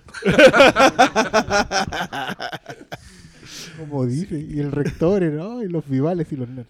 No, bueno, hace 20 años está obsoleta esa idea. Sí, deje- dejemos de lado esa weá. eh, veamos la obra con, con altura de miras. Eh, yo creo que en parte también eso era. Creo que tiene esa función que quizás uno no la ve, pero este tipo de historias quizás no serían tan, tan agradables, tan icónicas, si el vender no fuera un weón de 24 años. ¿cachai? Si fuera un weón que puede tener cierto control sobre la actuación, como ofrecerte un, un mundo distinto. A mí me pasó eso viendo la, las Fear Street, que son Ah, películas de terror de, de Netflix que son absolutamente recomendables, muy entretenidas, pero que tienen estas estructuras de películas de slasher, de históricamente teenagers, pero ustedes ven la de Scream y la edad promedio de los actores de Scream son 23, 25 años. Y, y yo encontré particularmente ruda Fear Street justamente porque es un slasher muy violento y muy sangriento con actores de la edad que, que tienen los adolescentes eh, con hueones de 17. Y es Como ruda, tope. es ruda la experiencia. Como que Sí, yo y- nunca lo había y- pensado, pero claro, ver adolescentes de 25 años siendo asesinados por un hueón, yo lo puedo pasar bien, pero acá igual tuve un... claro, cuando, tuve cuando el momentos de- ¡Oh! No, no, no, yo, eso yo fue- sobre todo en 1978, ¿Ya? ahí, porque claro, ahí hay secuencias en donde es un campamento y en los campamentos no, no, yo no tengo el recuerdo de que Jason se anduviese echando solo a los instructores. Ay, pues sí, sí. Yo no tengo No, sí. recuerdo de mis campamentos. mira, Sí. Pero no se, no se echaba solo a los instructores. Sí. Ya. Porque, claro, me pasó eso acá que dije, eh, ese es un niño. Y como que dije, está ahí- que, que eso es lo que me gustó con la Fear Street. Yo sé que este no es el espacio para esa conversa. No, pero es que tiene que ver porque yo creo que tú veís Fear Street y todavía veís eh, hay herencia de John Hughes de alguna u otra forma. Claro, pero, pero hachazo. Entonces, como que, como que sentí. Esto es mantener vivo el código. Porque yo siento que la actualidad que se pega a Fear Street, es decir, la película de lo, en que le pasaban eso a los adolescentes, que una chica de, no sé, 17 años que estaba cuidando a, la- a los hijos del vecino, la atacaba un loco que con, el, con un cuchillo en la mano, esa chiquilla no tiene 17 años. Entonces está bien que pueda arrancar. Claro, y, y un niño de 17 años hoy día no puede ver esas películas sin ver a un adulto. Claro. Claro. Ese es el tema también. uno pues, mismo, no pues, si uno cuando Sí. ve esas películas. Bueno, a mí también me pasa, porque esto también no es tan así. O sea, cuando uno ve las películas chicos y veis un, un weón de 18, lo veis como adulto y no dejáis de registrarlo como adulto en toda tu vida. Hasta que 25 años después poní ese disco de Viernes 13, parte 6 y decís, oh, esa buena es una niña. Y, y ese actor que ya era adulto, igual podría Claro.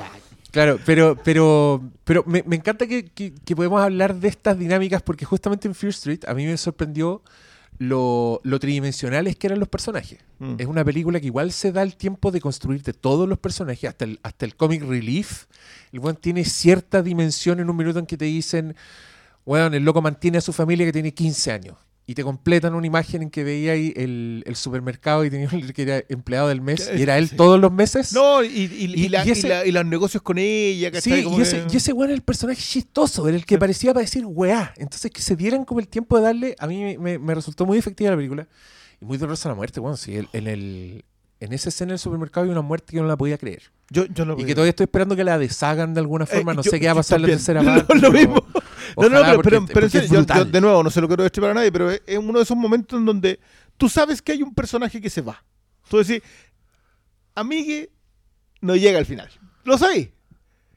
Eh, el afroamericano va. No, no, no, no, no, no, no, de hecho, No eso- diremos eso nada, no diremos no voy a nada. nada. Pero hay otro que tú decís Hasta el final. hasta el final. Y no. Y loco, y yo así, ¿qué estoy haciendo? No, sí. A, a mí hubo un minuto en que yo dije, ya, esta weá es Stranger Things, van a estar Eh. todos, va- lo van a pasar mal, pero no va a pasar nada. Démosle para el. ¡Eso acaba de pasar! No, yo, yo, yo quedé en las mismas. Aparte, aparte que hay otras, hay otras actualizaciones en las dinámicas que a mí me gustaron mucho porque vuelven a decirte que el código puede sobrevivir a los distintos.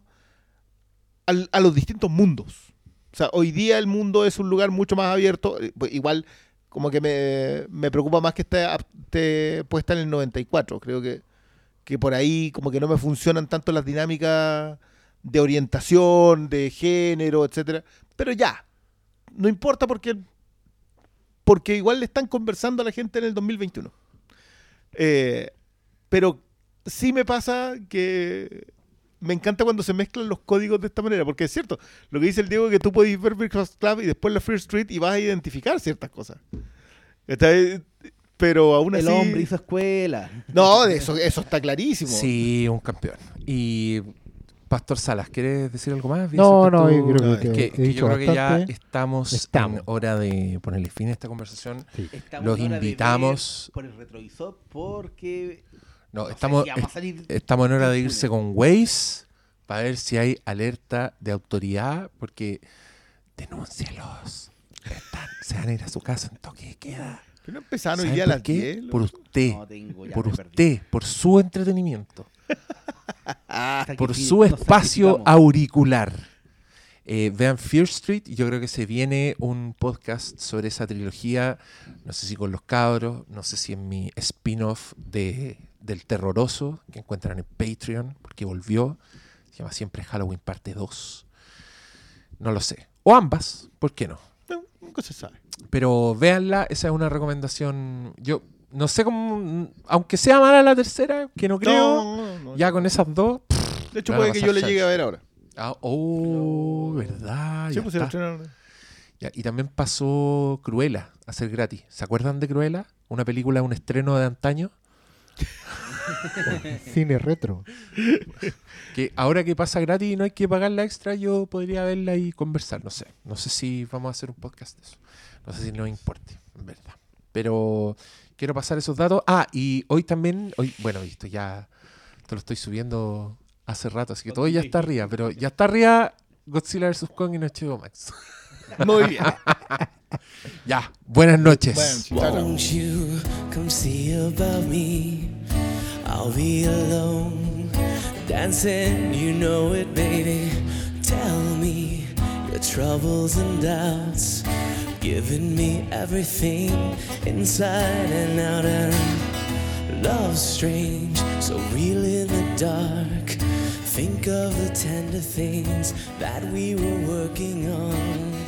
Slow change may pull us apart when the light gets into your heart.